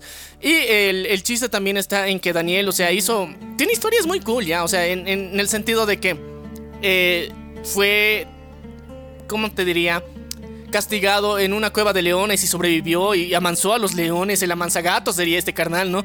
Y gracias a eso él, eh, se mostró el poder de su Dios y pudo volver, digamos, a la superficie tranquilamente a demostrar de que, o sea, los profetas y los hechiceros y brujos que tenía alrededor de Nabucodonosor eran, eran bait. Ciro. Eh, Ciro, eran bait comparado con Daniel. Entonces, gracias a eso, digamos, él se vuelve más chingón y bueno, luego liberan a, a su pueblo y aquí llega la, la construcción del segundo templo, ¿ya? Y la construcción del segundo templo era algo muy importante porque volvían a tener capital los israelitas, los hebreos. Gracias a esto tienen otra vez una capital, uno, eh, política y religiosa, que era muy importante para ellos y que les permitía, digamos, afianzarse más.